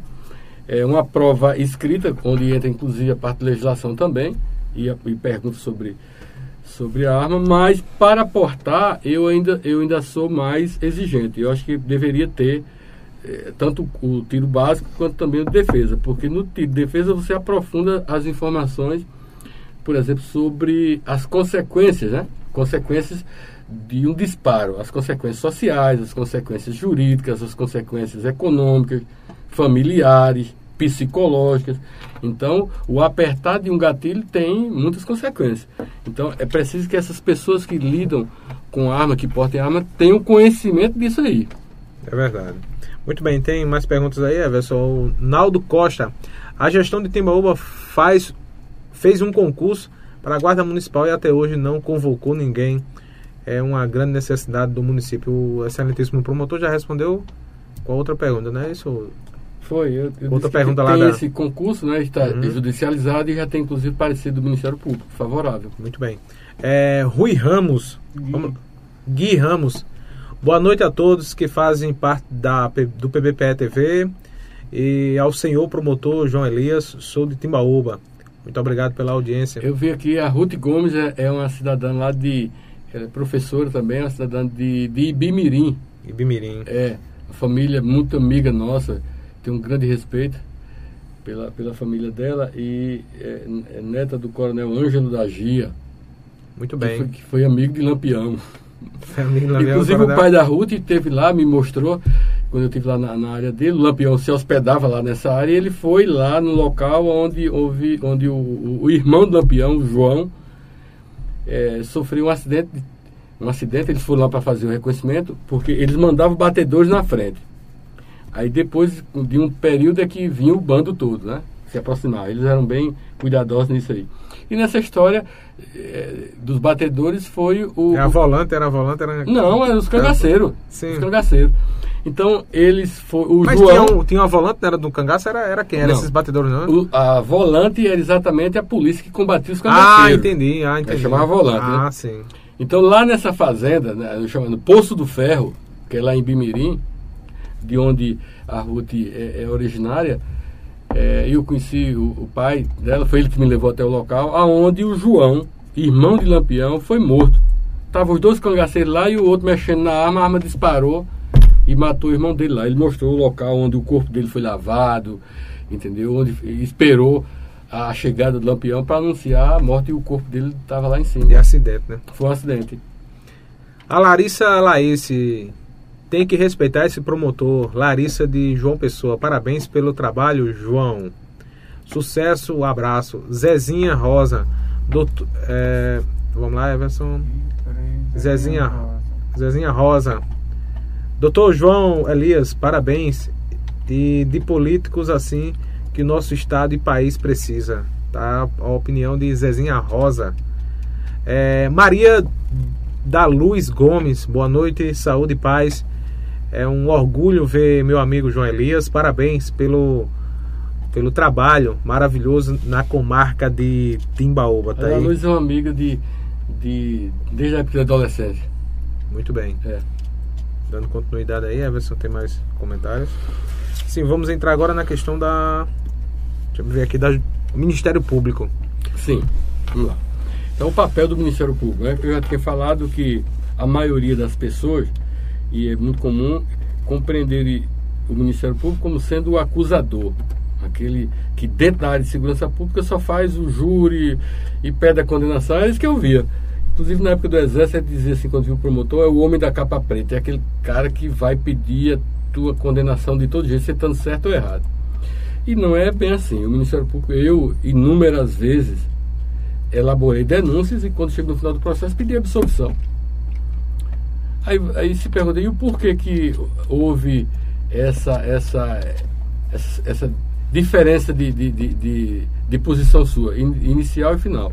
É porque, para realizar a denúncia, existe um princípio que nós estamos submetidos a ele, que é o seguinte: na dúvida, você tem que proteger a sociedade. Então, se alguém está sendo acusado de um crime, e se eu tenho dúvida de que aquela pessoa é, é o autor daquele crime ou não, então no momento, naquele exato momento, eu faço a denúncia. Eu denuncio ele, tá certo? Por quê?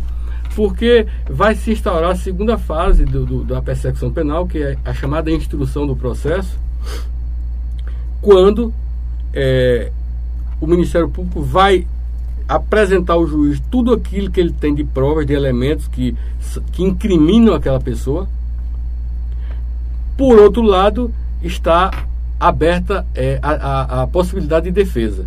O contraditório está estabelecido. Ou seja, aquela pessoa vai ter um advogado, ou mesmo a Defensoria Pública, assistência judiciária, que vai apresentar também é, tudo que ele tiver em defesa de sua inocência. E o que acontece é que quando você passa desse período de produção de provas, chega o momento de você decidir. né? A, a posição do promotor decidir. E agora vai imperar um outro princípio, é que se você tem dúvida, neste momento, você obrigatoriamente tem que pedir a absolvição.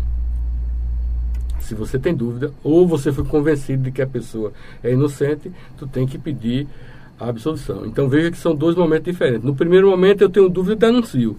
No segundo momento, se eu tenho dúvida, eu tenho que absorver. Por quê? Porque é um momento de decisão, um momento que a vida da pessoa ali, a liberdade da pessoa está sendo colocada em jogo. Então você não pode jogar alguém na cadeia na dúvida de que, de que ele não, não tem responsabilidade por aquele fato. Então eu já fiz Mesmo muito sendo, isso aí. sendo suspeito assim, o pessoal, ah, esse fulano é Mesmo que, suspeito. mesmo que seja suspeito, você não pode. Na dúvida você não pode. né? Na dúvida, não Tem que ser pode. comprovado mesmo. Você tem que ter a certeza absoluta. Você tem que estar, é, é, mostrar né, depoimentos, provas periciais, entendeu? Muitas vezes até a própria confissão. Né? Às É. vezes nem a. Tem que ter muita coisa, né? Pra, a, a, só a confissão, ele. Não, só a confissão não é elemento. Não é elemento não nem- pra. Nenhuma prova em si, por si só, ela pode dar base para um, um julgamento condenatório. Um só não pode. Ah, Você tem que ter um entendi. conjunto, é, Conjunto. O, é o conjunto probatório. São vários. São várias coisas, depoimentos. é, hoje nós temos é, as, as provas, as perícias, as provas técnicas. Hoje de- também tem. de gravações, Tem muita questão. de- telefônica e tal. E tem questão de. Tem muita questão também de, de filmagem, né? Hoje em dia, com a, a vídeos, cidade. né? As, filma- as cidades praticamente monitoradas, privadas, né? Imagina, aí tem um- uma cena lá que pega, né? O indivíduo praticando o crime é quase que irrefutável, né? Aquilo Uma ali, prova não- daquela é, ali aquela sendo, ali é- sendo apresentada, né? Mas a- com aquela ainda tem que ter mais umas duas ou três, né? Tem não, não mais. tem quantidade, né? Você vai estar. É o conjunto. Se tiver só um vídeo. É porque um delegado de polícia, um promotor de justiça, hoje nós somos autorizados também a fazer investigação criminal. É, é, No caso do MP, do Ministério Público, É, também. Hoje nós temos os chamados procedimentos investigativos criminais. Antes, é, é apenas a Polícia Judiciária que fazia essa no investigação. caso é o, o- é o, é o a figura do promotor que investiga o ou tem outro promotor. o próprio promotor o que próprio investiga promotor, é. O promotor seria, no caso, ele atua como se fosse o delegado. Ele preside um procedimento de, de- de investigação. Aqui em, lo, mesmo em loco, doutor, o senhor vai tem, sim. aí no caso o senhor é com apoio da polícia é, militar ou, ou civil Não, você No- tem, no- no você, caso. você pode pedir auxílio de todos os órgãos. Inclusive Ah, polícia entendi. científica, tudo. ah entendi Entendeu? entendo, Tudo. É, aqui mesmo em També, eu atuei num caso foi no caso de Pretinho Alves e o Capitão Casé né É, nesse caso aí, especificamente, porque esse caso aí teve. teve é, ca- o caso- três, de- três desdobramentos. o Três. caso o caso Pretinho Alves como é que foi Pronto, o caso. O caso do rapaz que levou o tiro de bala de borracha pronto, ali eu atuei. é, eu atuei como promotor de justiça, né? É, mais próximo do delegado que estava atuando, né? Uhum. É, é, fazendo requisições, é, fazendo sugestões de, de- de diligências. Mas, daquele caso, surgiu uma outra situação de que policiais militares estavam, é, estavam estariam ameaçando testemunhas. Entendeu? tô entendendo Então, como eu percebi que poderia haver. Eu, eu tinha polícia judiciária, veja só, que já estava numa situação é, muito complexa, porque estava investigando é, membros de uma outra instituição. Tá certo? E agora, novamente, aparece uma outra situação de que membros dessa outra instituição, da mesma instituição que estava sendo investigado no primeiro procedimento, estava praticando outros crimes. Então, o que é que eu fiz como estratégia? haveria ali a, a, é, a questão de, de Poderia das testemunhas. Não, mas a questão das testemunhas, tanto do na polícia judiciária como a polícia ostensiva, estavam estavam é, coagindo testemunha ali. As né? informações, As que informações. nós recebemos, a denúncia é exatamente que tinha testemunha que estava passando por pressão.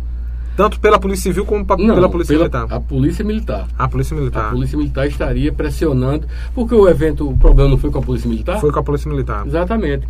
Então, E quando foi de grande repercussão na. foi repercussão internacional, Foi, foi, foi. foi, foi muito complicado. Aí nesse caso, Felizmente especificamente- minha cidade ficou reconhecida com aquilo ali. Foi. Negativamente, né? E- Então, nesse caso especificamente, o que é que eu fiz? Eu mantive as investigações do caso principal com a Polícia Judiciária, porque ela já estava focada naquilo ali, já tinha iniciado. É, Até do delegado doutor Pablo, um excelente delegado, muito competente, preparado, o Pablo. Ele foi mantido na presidência daquele procedimento, apenas eh, fiquei ali observando e dando sugestões e participando com ele. E o outro caso, a questão das possíveis ameaças da polícia militar contra testemunhas, eu instaurei um procedimento investigativo, entendeu? E aí sim, aí eu seria, no caso, entre as, o delegado daquela situação. Mas, eh, ao concluir, foi que não, não houve. O crime não, não- era, era, foi uma situação é, vamos, vamos dizer assim, temor reverencial. O que seria o temor rever- reverencial? Você tem um inimizado com alguém, o cara passa por você e olha, você diz, ele está me ameaçando, olhou com a cara feia. E o cara às vezes não foi, não, tinha tá essa intenção. Não tá. Então, me pareceu muito mais isso, entendeu? Porque a polícia militar passou em determinada situação e a pessoa entendeu que aquilo ali era um gesto de ameaça e tal. Então, ficou bem esclarecido, bem nítido que não se tratava de, de uma, uma, uma, uma, uma ameaça qualquer da, por parte da polícia militar. No caso, é, ne- neste caso aí, esse, o caso de Pretinho Alves, é, ele é tratado como um homicídio ou como um, um acidente? Como é que A fica? denúncia foi feita na época. homicídio. Fui, fui eu que fiz a denúncia. De homicídio? de homicídio duplamente qualificado. Foi homicídio duplamente qualificado. Eu não estou lembrado assim precisamente. No caso, eu quando, lembro, quando. eu lembro que teve, no mínimo, teve o comandante da operação, que foi, que foi, e teve um policial também, que foi enquadrado no, no mesmo tipo de crime, e teve um terceiro policial que entrou por outra situação, se por omissão, alguma coisa Uhum. assim. Mas foram três policiais que foram denunciados. Agora dois com, com por homicídio qualificado. Entendo. E aí, no caso, é, o capitão perdeu a fada, o senhor. soube que administrativamente já houve esse julgamento. Judicialmente eu não sei porque eu, fui- eu participei só até a denúncia. Depois da denúncia o caso foi encerrado para mim e existe uma colega que, que atua na situação, eu não, não sei como é que se encontra. Certo. No caso, o senhor foi convocado pela promotora doutora Fabiana. Foi doutora Fabiana na época, era, ele, é- ela era a, a promotora que tinha exercício pleno aqui na comarca e ela eh, solicitou minha ajuda. Eu fui nomeado pelo, pelo procurador e vim aqui e atuei em conjunto com ela. Tem aqui um pequeno rascunho que o nosso desenhista fez. Não sei se ficou parecido ou não, Rapaz. mas. Eu vou botar no quadro. O que é que você acha? Deixa eu só mostrar aqui na. Mostra aqui, Mostra. Bruno. Agradecer aí, Everson. Corta aí, Everson, na outra, na outra câmera. O Everson não é brincadeira não, viu? Ele faz ao vivo aqui. né? Rapaz, olha aí o Everson. Muito bem, obrigado Everson. Vou tentar mostrar aqui mais enquadrado aqui.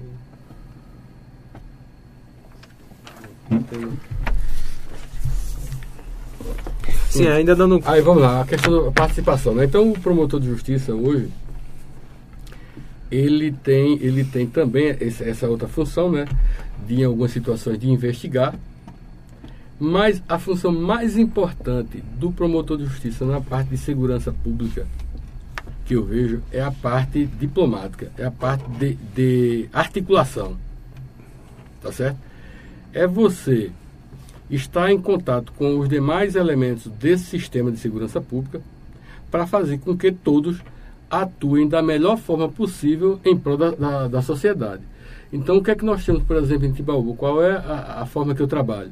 É de manter um excelente nível de relacionamento com a Polícia Judiciária, um excelente nível de relacionamento com a Polícia Militar e tratar para que esse nível de esse, esse bom relacionamento ocorra entre elas.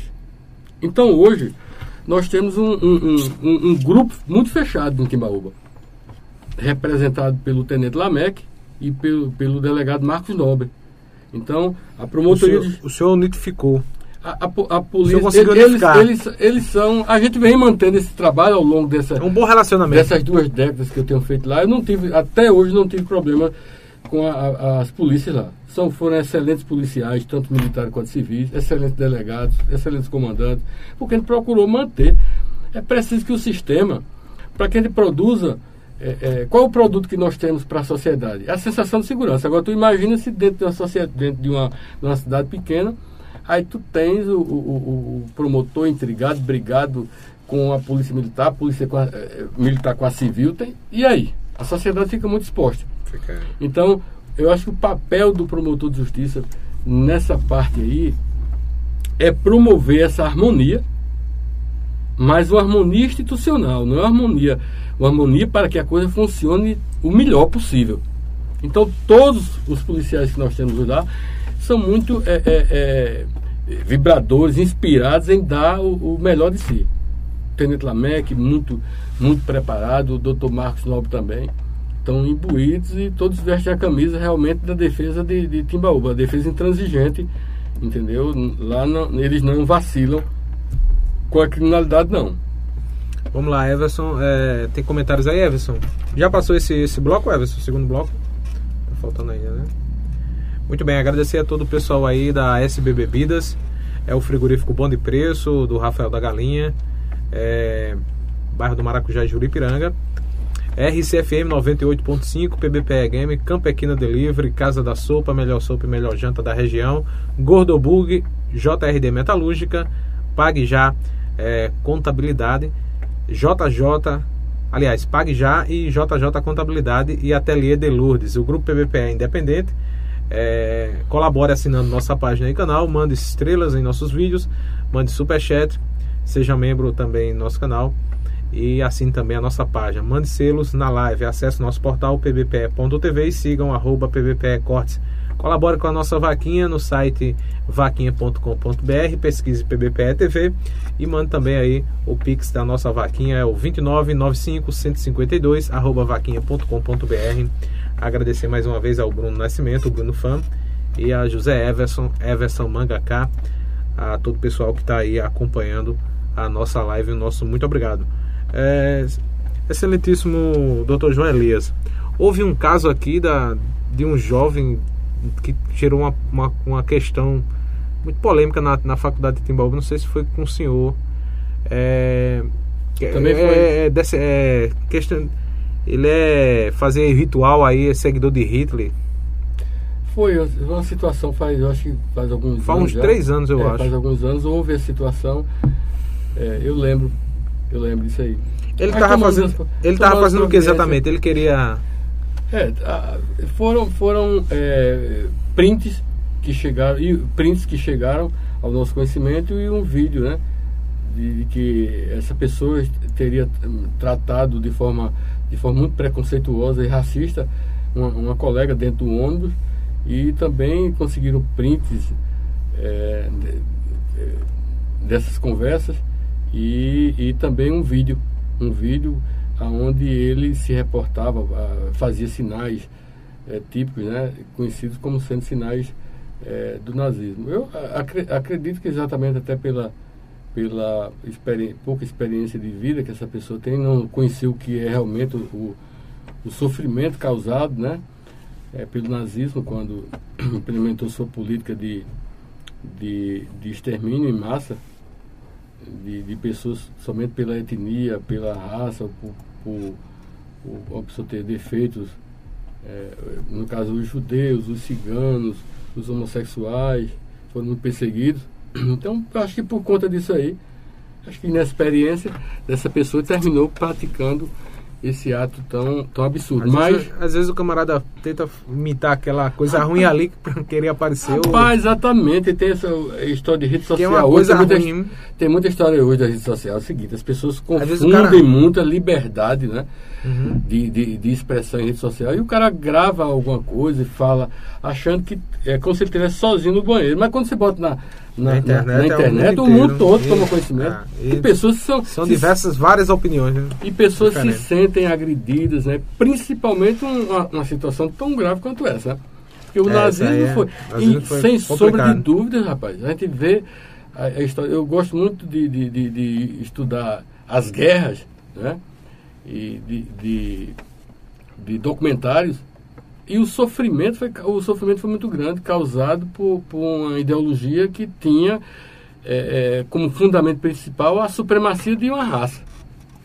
E essa supremacia não era só de, domínio, era de extermínio das outras raças A inferiores, raça, a raça. de outras raças. Então, A raça nós humana, né, fizemos, como fizemos a denúncia também, não sei como é que se encontra a situação, porque é, tem, lá são duas, são duas varas, e quando você, você atua num caso da investigação, mas quando você faz a distribuição do processo, às vezes vai para outra vara.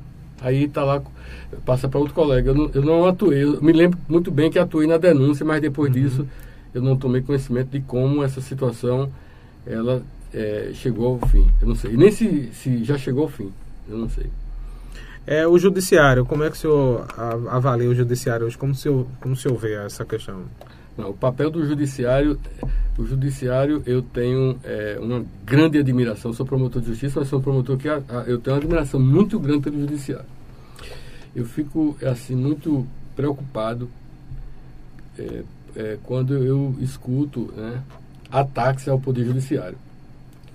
Porque, na Ah, verdade. o STF, o STF. É, é, Principalmente. vamos dizer assim, o, o judiciário como um todo, né? Uhum. O judiciário como um todo.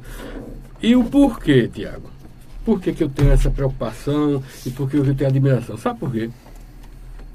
Porque o Poder Judiciário é o último depósito de esperança de uma, de uma, de uma pessoa que se sente injustiçada.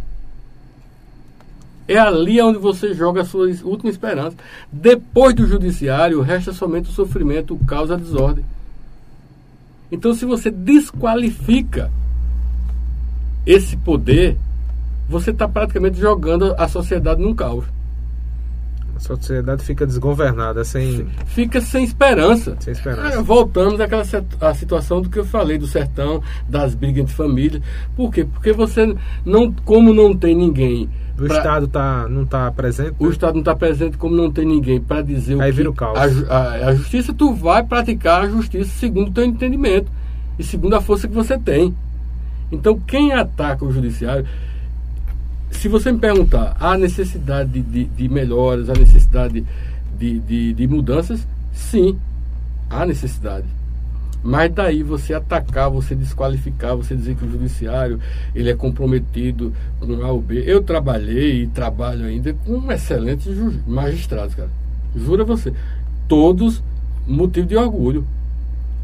Inúmeras vezes tive que, que recorrer das decisões porque tinha uma opinião diferente. Mas nunca vi, nunca vi uma decisão de um juiz que ele tivesse movido por outro sentimento a não ser a convicção. Eu, tinha, eu poderia estar convencido de uma forma diferente.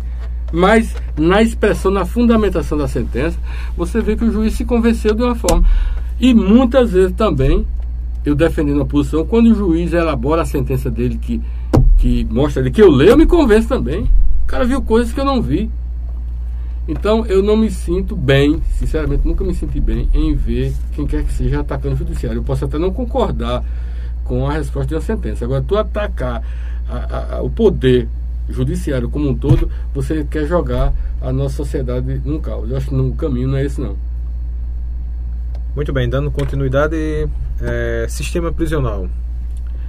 É, o sistema nós adotamos ah, é, no Brasil o sistema da, da ressocialização, né? É, você tem um misto de a pena ela é aplicada com o duplo objetivo de punir a pessoa que praticou um, um- um- um delito e ao mesmo tempo você ressocializar.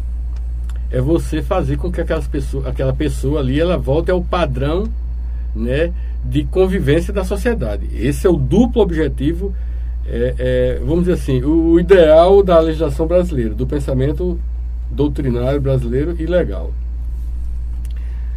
E nós temos um outro sistema, que é o sistema reeducativo, que é o sistema também que, que esse, esse não tem a finalidade de punir, porque porque ele alcança exatamente os menores de 18 anos, as pessoas entre 12 e 18 anos, essa faixa, os adolescentes em si.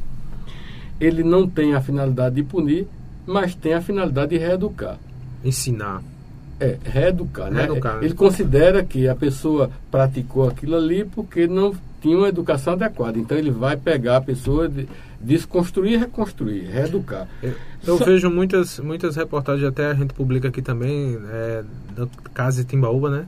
Tem, tem- o caso de Timbaúba. É, a, a, série, a, série, é, a série já mandou muitas pautas pra gente com relação a esse ensinamento, essas aulas que tem com o Reeducando, né? Eu tenho até um artigo. Um artigo não, um texto que eu produzi, está lá no, no- na minha página. Tem a fala- casa lá em Timbaúba, é Case, né? Case, é o Case, Case Timbaúba. É um, um unida- uma das unidades de internação. Né? O Estado como um todo, eu digo assim, não o Estado de Pernambuco, eu digo o Estado brasileiro, né? como um todo, em relação à infância, a- aliás, ao adolescente, ela, ele praticamente abandonou a política que era a política de, de, de, de prevenção e passou, se dedicou muito à questão já da, da parte da, da internação, da reeducação final. Eu acho que isso aí foi um então equívoco. ele, ele, As ele abriu mão daquela atuação ali na. Aqueles, o meio aberto, a questão da Uhum. semi-liberdade, entendeu? Da liberdade assistida, o Estado deu uma, uma flexibilidade, vacilou naquilo ali, deu, deixou um pouco do lado, né, nas políticas públicas de, preventivas e, e, e focou muito mais eh, na questão da, da, da- dos casos, por exemplo, aqui, Uhum. na- da internação em si, né, eu acho que é o, é o mais forte. Mas, eh, pensando no sistema penitenciário e nesse sistema aí, que é o sistema da reeducação, de fato há uma, uma disparidade muito grande em, no alcance do objetivo. Que o objetivo final, na verdade, final dele é que você tenha pessoas que tenham passado por um dos dois sistemas e que agora possam conviver dentro da sociedade. em harmonia. né? Esse é o, o ideal. Mas para que isso aconteça, você tem que dar condições. Você tem que estabelecer condições. Aí eu pergunto, e que a gente observa, é, as penitenciárias, não é? É, o, o sistema prisional, os casos, eles ofertam essas condições? Porque as narrativas, né? Eu, as narrativas é, é de de, de, de presídio, e tem pessoas, não, bandido bom é bandido morto, mas nós não temos pena de morte. Então isso aí tem que ser, esse discurso tem que ser botado pro quê? lado, né? Não tem, porque se você pega uma pessoa, se eu vou jogar. Se tivesse esse sistema de pena de morte, aí Como teria é? que ser falado isso. Como é que você vai pegar uma pessoa? Você não tem condição de aplicar a pena de morte, que ela não existe. Aí tu vai jogar a pessoa dentro de um sistema prisional que ele vai, ele, ele, ele vai piorar a situação do indivíduo, porque lá ele vai ser maltratado, ele vai ser humilhado, entendeu? Não tem um, um- um- um tratamento de ressocialização nenhum, O vai sen- ser distanciado da família, etc. Com prazo certo para aquela pessoa retornar ao ambiente, ao ambiente social. social. E aí? É tanto que houve um, um- um projeto, eu não sei se foi do STF ou foi do CNJ, na época, alguns anos atrás, que ele fomentava que você, empresário, desse oportunidade de trabalho aos egressos do sistema. E foi um projeto Eu acho que, que foi o CNJ que. é, e foi um projeto que não foi para frente. Sabe por que não foi para frente? Porque você, como empresário, imagina você É muito complicado. Por exemplo, eu há 10 anos atrás cometi um homicídio, passei 15 anos de prisão. Depois eu vou e volto para a sociedade de liberdade e é complicado de arrumar um emprego, viu? complicado, porque não o, empre- arruma não, emprego não. o empresário, ele Até essa- com, com familiares assim, você fica meio. Mas por quê? Pra conseguir um, com os amigos ou um empresa Mas por quê? amigos. Porque as pessoas têm consciência de que o sistema, o sistema penitenciário não recupera ninguém. Então, Vossa Excelência acredita que não, não tem condição de. No sistema prisional hoje estabelecido. Não tem recuperação. não tem recuperação, nem Não ressocialização, nem reeducação. Não tem. Não tem. Não existe. O que Isso aí- seria? O que isso aí é, é um, é- é um ideal, né? É o ideal, mas a realidade é, é que não existe. Não Vossa existe Excelência. reeducação. O que é que Vossa Eu Excelência. vou, eu vou dar só um exemplo de uma situação fática, de um caso real que eu trabalhei e fui para dentro. Eu cheguei numa cidade, que eu não quero citar o nome, na cidade, e fui conhecer a cadeia pública. Rapaz, quando eu cheguei na cadeia pública, era a coisa terrível, era deprimente. Era deprimente o que eu vi nessa cadeia pública. Bom, eu resolvi botar a mão na massa. O que, que eu fiz? Vou mudar a, a- a estrutura física, porque nas celas não tinha, não, não tinha cama, o pessoal no chão. O banheiro era, era um, um cano lá e um buraco no chão. Entendeu? Misturado com rato. Uma, Vida sujeira terrível bicho nenhuma. Nem bicho vive desse Não, jeito. era terrível, era terrível. Aí eu disse, vamos fazer, eu através do, dos- do- da lei 9099, que é a lei do juizado especial, nós começamos a, a obter recursos, material cimento, tijolo, pedra tal, e comecei, fui lá com os presos e disse, olha, eu quero reformar isso aqui. Isso faz muito tempo, né, doutor? Aí eu era promotor, isso foi em 98, Ah, então, já 98. Tinha séries já, séries que é as séries que tomam conta, né? Da... Eu não lembro Do nem sistema qual prisional. mas veja só, eu não, eu não entendi, eu fui fazer. Eu, eu- eu vou te contar o que é que eu fiz, tá bom? Então, é, vamos reformar a cadeia. Bem, era eu só, com aqueles recursos que na época era, era possível fazer, direcionar para aquela reforma. Aí eu falei com quem? Com os presos. Eu digo, olha, aí no- meio tinha pedreiro, tinha mestre de obra, tinha pintor, tinha eletricista, estava lá dentro. Eu digo, olha, eu vou precisar de vocês aqui. E a reforma é para melhorar a vida de vocês. Tá certo? Tá, então vamos lá, vamos ajudar aqui. Falei com o juiz também, falei com a polícia e tal. Vamos dar uma força aqui para gente. Resultado. Uma operação, né? É, nós fizemos, começamos esse, tra- esse trabalho lá de recuperamos. Todas as celas, nós organizamos a parte hidráulica, construímos camas de cimento, compramos colchões, mudamos a parte elétrica. Nós construímos uma sala de atendimento psicológico lá dentro.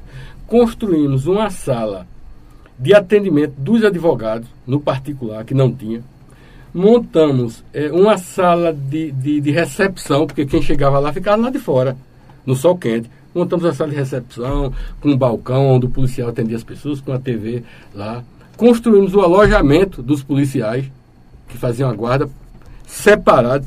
Por quê? Porque, inclusive, houve situações lá, já tinha havido lá nessa cadeia mesmo, de um preso, porque uma das celas, uma das celas era reservada como alojamento dos policiais. Oxi. Aí os policiais iam presos, É, entre aspas, É, entre aspas, tá? Aí, Ah, o, preso aí o ainda preso foi, conseguiu pescar acharam. a chave. Olha só. Eu não tô. Eu sei que fugiu um bocado e parece que atiraram no policial, ou foi prender o policial. Houve uma, uma desordem dessa grande lá. Porque estava tudo misturado. Aí veja só. E lá atrás, lá atrás, que tinha um tanque, aonde os presos diziam que de vez em quando eram levados lá para tomar aquele banho que você sabe qual é, lá atrás. Eu acabei, acabei com, com esse tanque eh, calcei toda a parte de trás e construí lá atrás uma sala de aula. Construí uma sala de aula, eh, comprei carteiras, fiz quadro, botei antena parabólica na época, antena parabólica com a TV grande para ser transmitido lá. Dividi os presos em, em dois grupos, ó, os, que são totalmente analfabetos, que era, como era uma cadeia, tinha uma rotatividade muito grande. Só, vai ser duas turmas. Uma turma que é totalmente analfabeta e a outra turma que tem conhecimento.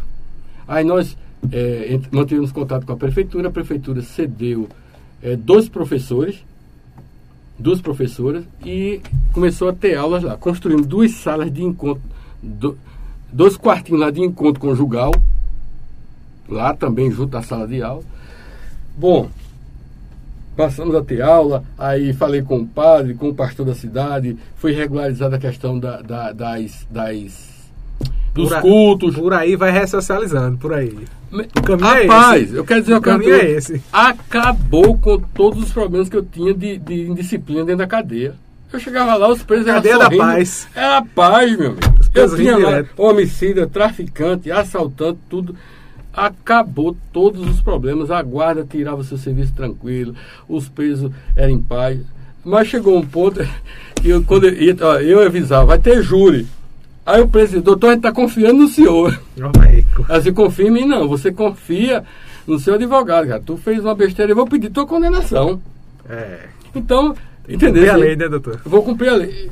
Aqui eu sou promotor de justiça. Eu estou cumprindo meu papel de defesa dos direitos humanos, estou protegendo aqui eh, vocês e, e a- e os policiais que trabalham aqui, dando condições humanas para que vocês eh, cumpram aquilo que a lei determina que vocês têm que cumprir, pelo erro que vocês fizeram. Mas não precisa, nessa história de você fazer com que a pessoa cumpra a pena, de, tra- de- de tratar o cara eh, como animal por mais animalesco que tenha sido o ato dele. Mas se você tem a filosofia de querer mudar, você não pode pegar o cara e tratar dessa forma. Porque ele vai voltar para a sociedade. Aí quando eu digo, por que, que ninguém dá emprego? Porque as pessoas têm a consciência de que ninguém dentro do sistema é ressocializado. Então, Porque não existe essa política de ressocialização. não existe a política de Que realmente ressocialize e reeduque as... o Estado, Os adolescentes. O, o Estado brasileiro, ele, ele buscou, ele trouxe para si uma responsabilidade que a gente não sabe nem se tem condições de, de, de cumprir. A questão da ressocialização. Porque a, a, a ressocialização também de- depende de condições, mas depende muito do querer da pessoa. E os poderes têm que, têm que atuar, não só o Ministério Público, mas Poder Legislativo, Poder Executivo, todos os Pronto. poderes, como o senhor fez. Até as igrejas também, como o senhor Pronto. fez. Mobilizou padres, pastores, Eu vou te falar, é, o gestor da cidade. uma instituição isso é até polêmico, eu vou dizer aqui, mas uma, institu- uma instituição que é muito mais eficiente na ressocialização do que o próprio Estado, agora, meu amigo, é anos-luz na frente. Anos-luz na frente. Eu acho que o Estado tinha que parar e aprender. É a igreja. Com a igreja, tem A que aprender igreja. com a igreja. As igrejas evangélicas, rapaz, o papel social que as igrejas evangélicas, a igreja católica, a pastoral, carcerária, cumpre, né? e as igrejas de de reeducar, de trazer de volta pessoas que estão lá perdidas, praticando crimes, elas trazem de volta, coloca o cara, daqui a pouco está o cara lá pregando, trabalhando, sendo um cidadão de bem, um bom pai de família. Eles conseguem, e o Estado não consegue. Agora, qual é a ferramenta que a igreja utiliza? o amor. É tratando as pessoas, não é passando alisando a mão na cabeça, que eu nunca vi igreja dizer, olha, você está roubando, você está certo, continue roubando. Não. Aí tu roubou, então, o teu futuro, que o teu futuro é, físico não é bom, porque tu pode ir pra cadeia, aí ele utiliza o Estado agora para ameaçar o, o, o Uhum. preso, né? O, o, o, a- o, a- o abordado. Tu pode ir pra cadeia ou senão tu vai morrer. Aí já diz assim. E no mundo espiritual tu vai pro inferno. Pronto, aí o camarada. Ela Agora apresenta, vou- ele apresenta esses três elementos aí punitivos, mas diz, olha, Jesus te ama. Ele quer que apenas E você ainda tem salvação pra você. E você, rapaz, pode ser uma pessoa boa para a sociedade E e, produtiva para a gente ir para o céu. É verdade. Então, o que é que se foi utilizado aí? Então, somente uma pregação de amor. Tem um, o caráter né, da, da punição, da ameaça, que Uhum. não é ele que vai aplicar, não é o pastor nem o padre que vai aplicar, mas é, O Estado, né? é o Estado que vai aplicar, mas recupera pelo amor. Então, o Estado brasileiro ocupou, trouxe para si é, essa, essa obrigação de, de, de ressocialização e não se equipou, não se preparou. Aí nós tivemos uma, uma palestra com a, com a juíza norte-americana e ela deixou, ela deixou bem claro para nós o seguinte: é que os americanos eles não têm essa pretensão ressocializadora. É lá, é lá na brutalidade, né? A puni- lá é tão, É radical tão mesmo. somente punitivo. O objetivo é punitivo. Se tu praticou um crime, você será punido. E a, re, e a, a, a, a, ressocialização? Problema teu. Tem ressocialização não. né? Não, aqui no sistema tu veio pra cá pra tu pagar Ficar tua pena, tu vai mesmo. sofrer, tu vai pagar tua pena. E a ressocialização, como é a ressocialização? É uma obrigação sua como cidadão mudar de vida. E se tu não mudar e fizer, nós te punimos novamente e mais grave. Aí eu digo, aí muitos colegas na época faziam perguntas, não, mas como é a questão da ressocialização e essas pessoas, ela nem conseguia entender o que, que nós estávamos perguntando. Até esse rapaz, você está entendendo que lá não tem essa ideia de ressocializar. Lá o Estado é apenas o Estado punitivo. Porque o cidadão é que tem a obrigação de se comportar direito. Agora, o Brasil que trouxe para dentro do Estado essa obrigação de ressocializar uma pessoa. E muitas vezes essa pessoa não quer ser ressocializada. Mas ela passou um dado triste para a gente também. Que a gente parece até que só aqui no Brasil. Ela disse, olha, o, o, o número de, de, de, de reincidência era altíssimo também. Reincidência é como? O cara que saía. Saía e, e, e voltava a praticar o crime. Saía virado. Saía e voltava a praticar o crime. Era, não é maior do que o nosso, não, mas era um, um. Quer dizer, são dois modelos diferentes, mas com um resultado muito próximo. No nosso, a maioria volta a praticar o crime. No nosso sistema. Sim. Sim. Infelizmente é a realidade. Primeiro, é quando, quando uma pessoa é jogada dentro do sistema, do sistema carcerário nosso, Carcerário. via de regra, ele já é reincidente. Via de regra. A não ser quando é um crime muito Primário gra- é, É muito- é difícil, né? É difícil. São um prim- poucos primários. né? Só se for um crime muito grave, né? Uhum. Um crime muito grave para o cara primário e para e pra cumprir pena no fechado. É muito difícil. Às Então, vezes é questão de, de, de defesa, às vezes tem casos de, de briga. Não, fulano me ameaçou, aí vai. não tem Pode tudo, ser né? briga Um- e assim. um- um- às vezes o outro- camarada nunca fez nada, mas aí ele se Rapaz, sentiu por exemplo, ameaçado o e se tráfico de- defendeu. o tráfico de drogas, por exemplo, o tráfico de drogas. O Não, mas sem ser na, na, na, na, questão do tráfico de drogas. Não, o tráfico de drogas em si, é, hoje, se você confessa a pena, se tu é primário, tu não vai pra cadeia.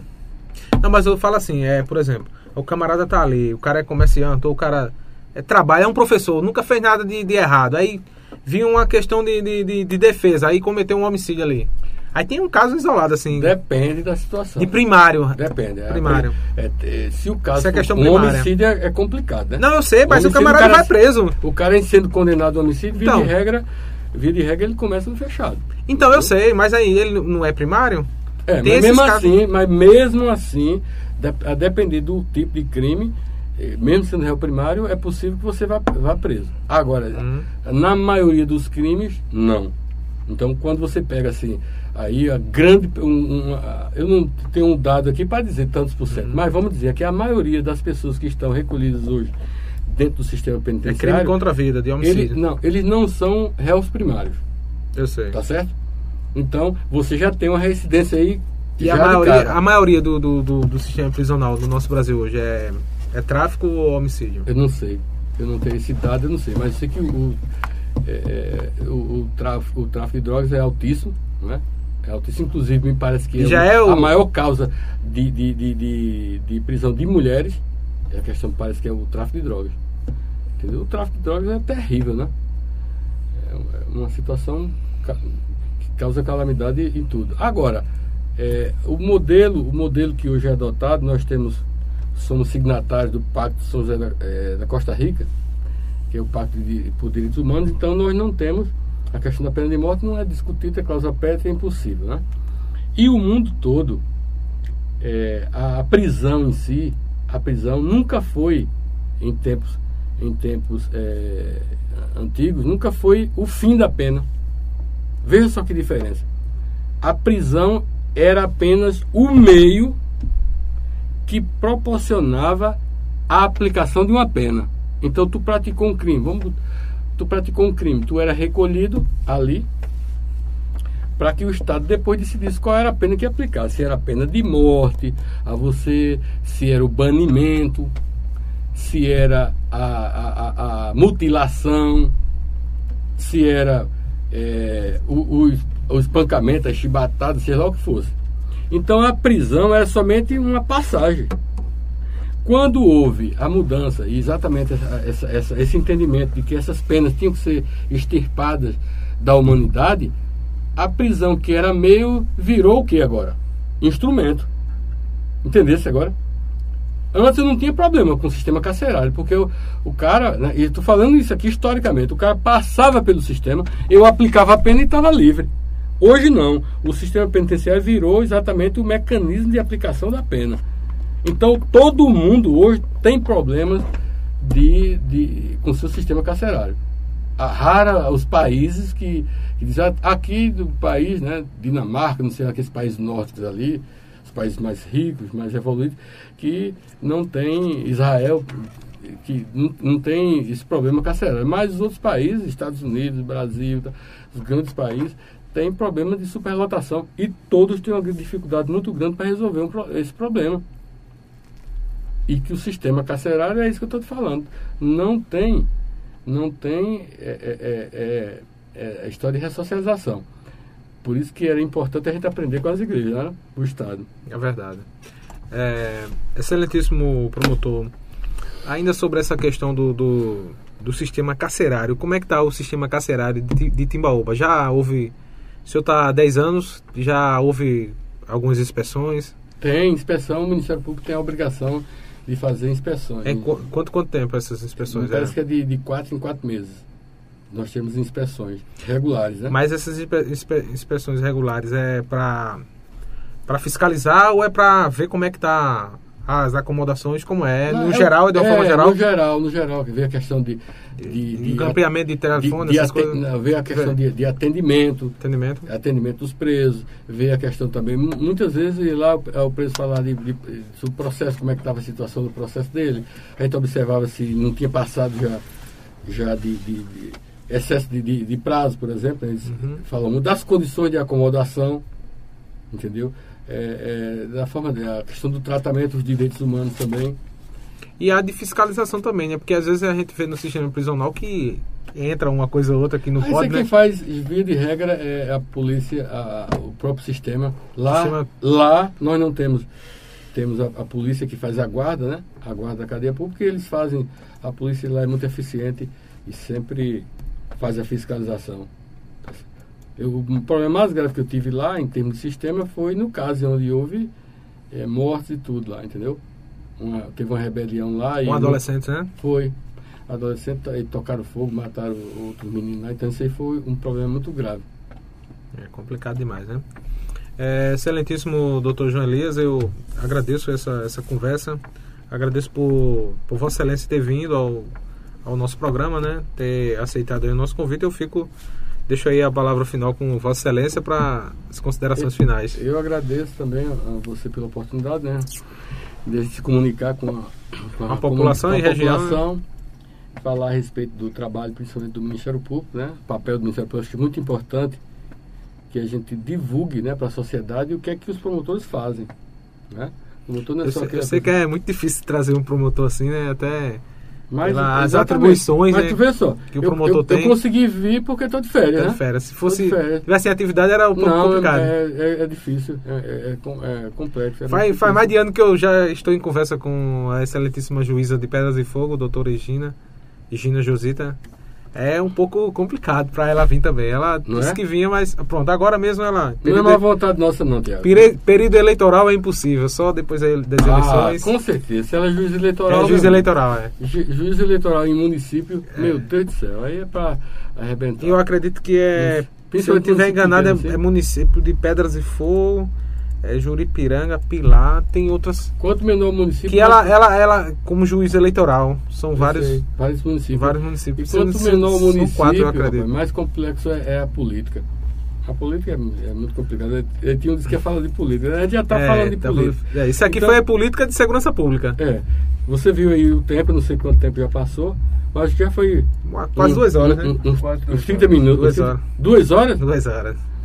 Rapidinho. preocupado. Você disse assim, rapaz, o assunto é muito curto. É nada. Você disse que o assunto era muito curto para uma hora. Só olhe, olhe que segurança pública, se a gente for aprofundar, e aqui a gente poderia eh, olha, conversar mais duas horas aqui sobre segurança pública. questão, é esgotar, tem a sua questão de delegado e do exército ainda pra É. finalizar e bem rapidinho, bem resumido. A questão do exército e daí como delegado. O senhor atua como delegado e. Foi, como delegado foi uma passagem rápida, né? Porque foi logo em seguida. Foi em que eu cidade? promotor, Foi Foi, Pernambuco? Pilões. Pilões? Na Paraíba. Foi, Paraíba. Foi. Uma excelente experiência que eu tive. Que eu tive Passou como- quanto tempo? Foi, foram questão de meses. De meses. Porque em seguida eu já tinha, eu, já- eu passei para o Ministério Público, aí vi. E como, e como oficial, e como no Exército, eu, No eu Exército. fui servir de 85 a 91. E fui oficial do Exército. De, Tenente? de- fui, primeiro, cheguei a primeiro tenente eh, de infantaria. E lá eu, eu tive a, a- a- a satisfação de comandar pelotão de fuzileiro, eh, pelotão de metralhadoras e, e também, não sempre de comunicações, mas comandei o pelotão de comunicações também. Então Muito foi uma, uma excelência, foi uma escola, uma grande escola que eu tive, foi Exército, né, pela, pela metodologia de ensino das Forças Armadas, pelos valores que são transmitidos lá.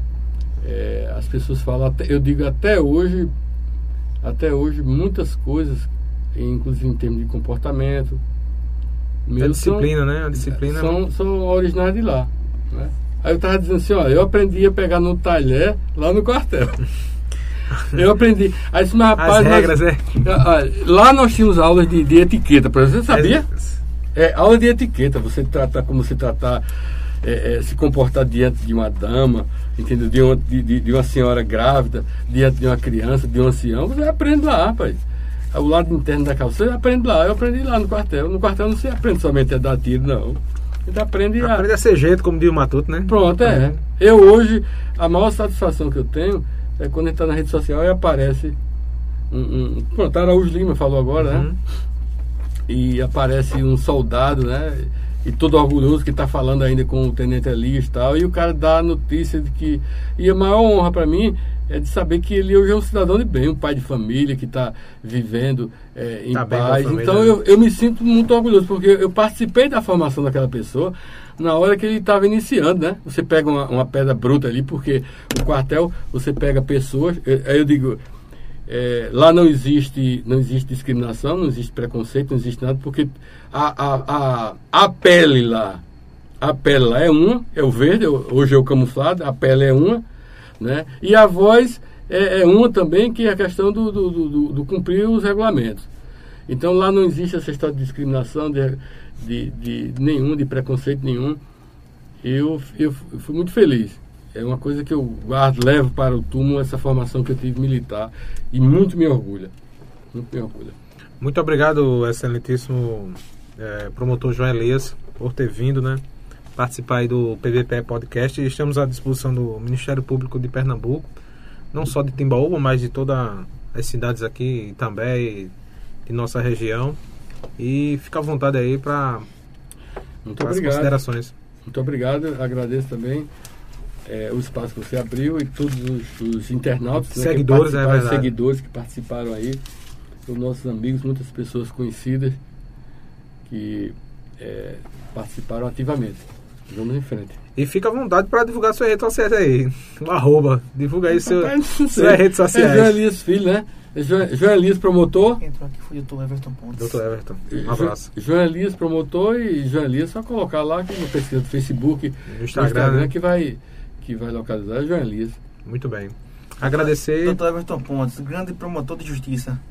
É, nosso advogado aqui, Dr. Everton Pontes. Um abraço para Ah, muito obrigado, excelência. doutor Everton. Muito obrigado também. É, a OAB é uma instituição é, que é ímpar e eu tenho o maior respeito do mundo pela OAB, dos advogados, tenho grandes amigos advogados, entendeu? E a minha origem também, né? Eu, antes de ser promotor de justiça, fui advogado. E também a minha origem e o meu retorno, porque daqui a pouco, quando eu me aposentar, vou voltar também para casa. Então, por isso que eu sempre, né? eu sempre procurei tratar bem os advogados, porque daqui a pouco vou ter que estar de volta vai com atuar, eles. Vai atuar, né? Vou estar de volta com meus colegas. Quer dizer, ó, quando tu era promotor, não cuidou de nós, tratou mal. Então, eu sempre tenho o maior respeito do mundo pelos advogados. Muito bem, agradecer mais uma vez a todo o pessoal da, da Golden Óticas, que está sempre conosco, a Policlínica Saúde Master em Pedras e Fogo, Arte em Festa, Locações e Decorações, Instituto Monteiro Lobato, Loteamento Santa Emília em Pedras e Fogo, Lojão do Padeiro, Casa das Cinquentinhas e JR Ferriaça. Agradecer também a todo o pessoal da Itafiber, provedor de internet, é, garantindo aí essa transmissão, essa internet. Grupo PBPE Independente, colabora assinando nossa página e canal, mande estrelas em nossos vídeos, mande super chat, mande selos também em nossa live, acesse também o nosso portal pbpe.tv e sigam arroba pbpecortes. Estamos em mudança para um novo endereço, colabora aí é, com a nossa vaquinha pelo Pix. É, 2995 152 arroba vaquinha.com.br você pode entrar no site vaquinha.com.br pesquisar por PBPE e você vai encontrar lá e fazer as considerações, é, fazer a sua colaboração. Obrigado e até o próximo PBPE Podcast. Na próxima semana temos, teremos aqui o advogado, é, o doutor é, Olímpio Rocha, da cidade de Campina Grande, na Paraíba, vai conversar com a gente sobre é, política. Ele que se dispõe, é postulante candidato a deputado estadual pela Paraíba, pelo pessoal da Paraíba. E vamos conversar também com a enfermeira da, pela UPE, a Evelyn é, Lima. Ela que vai conversar com a gente também sobre saúde, em especial saúde da mulher e abordar diversos temas. Até o próximo programa. Obrigado, Everson Mangaká. Obrigado, Bruno Nascimento. E também ao excelentíssimo é, promotor João Elias.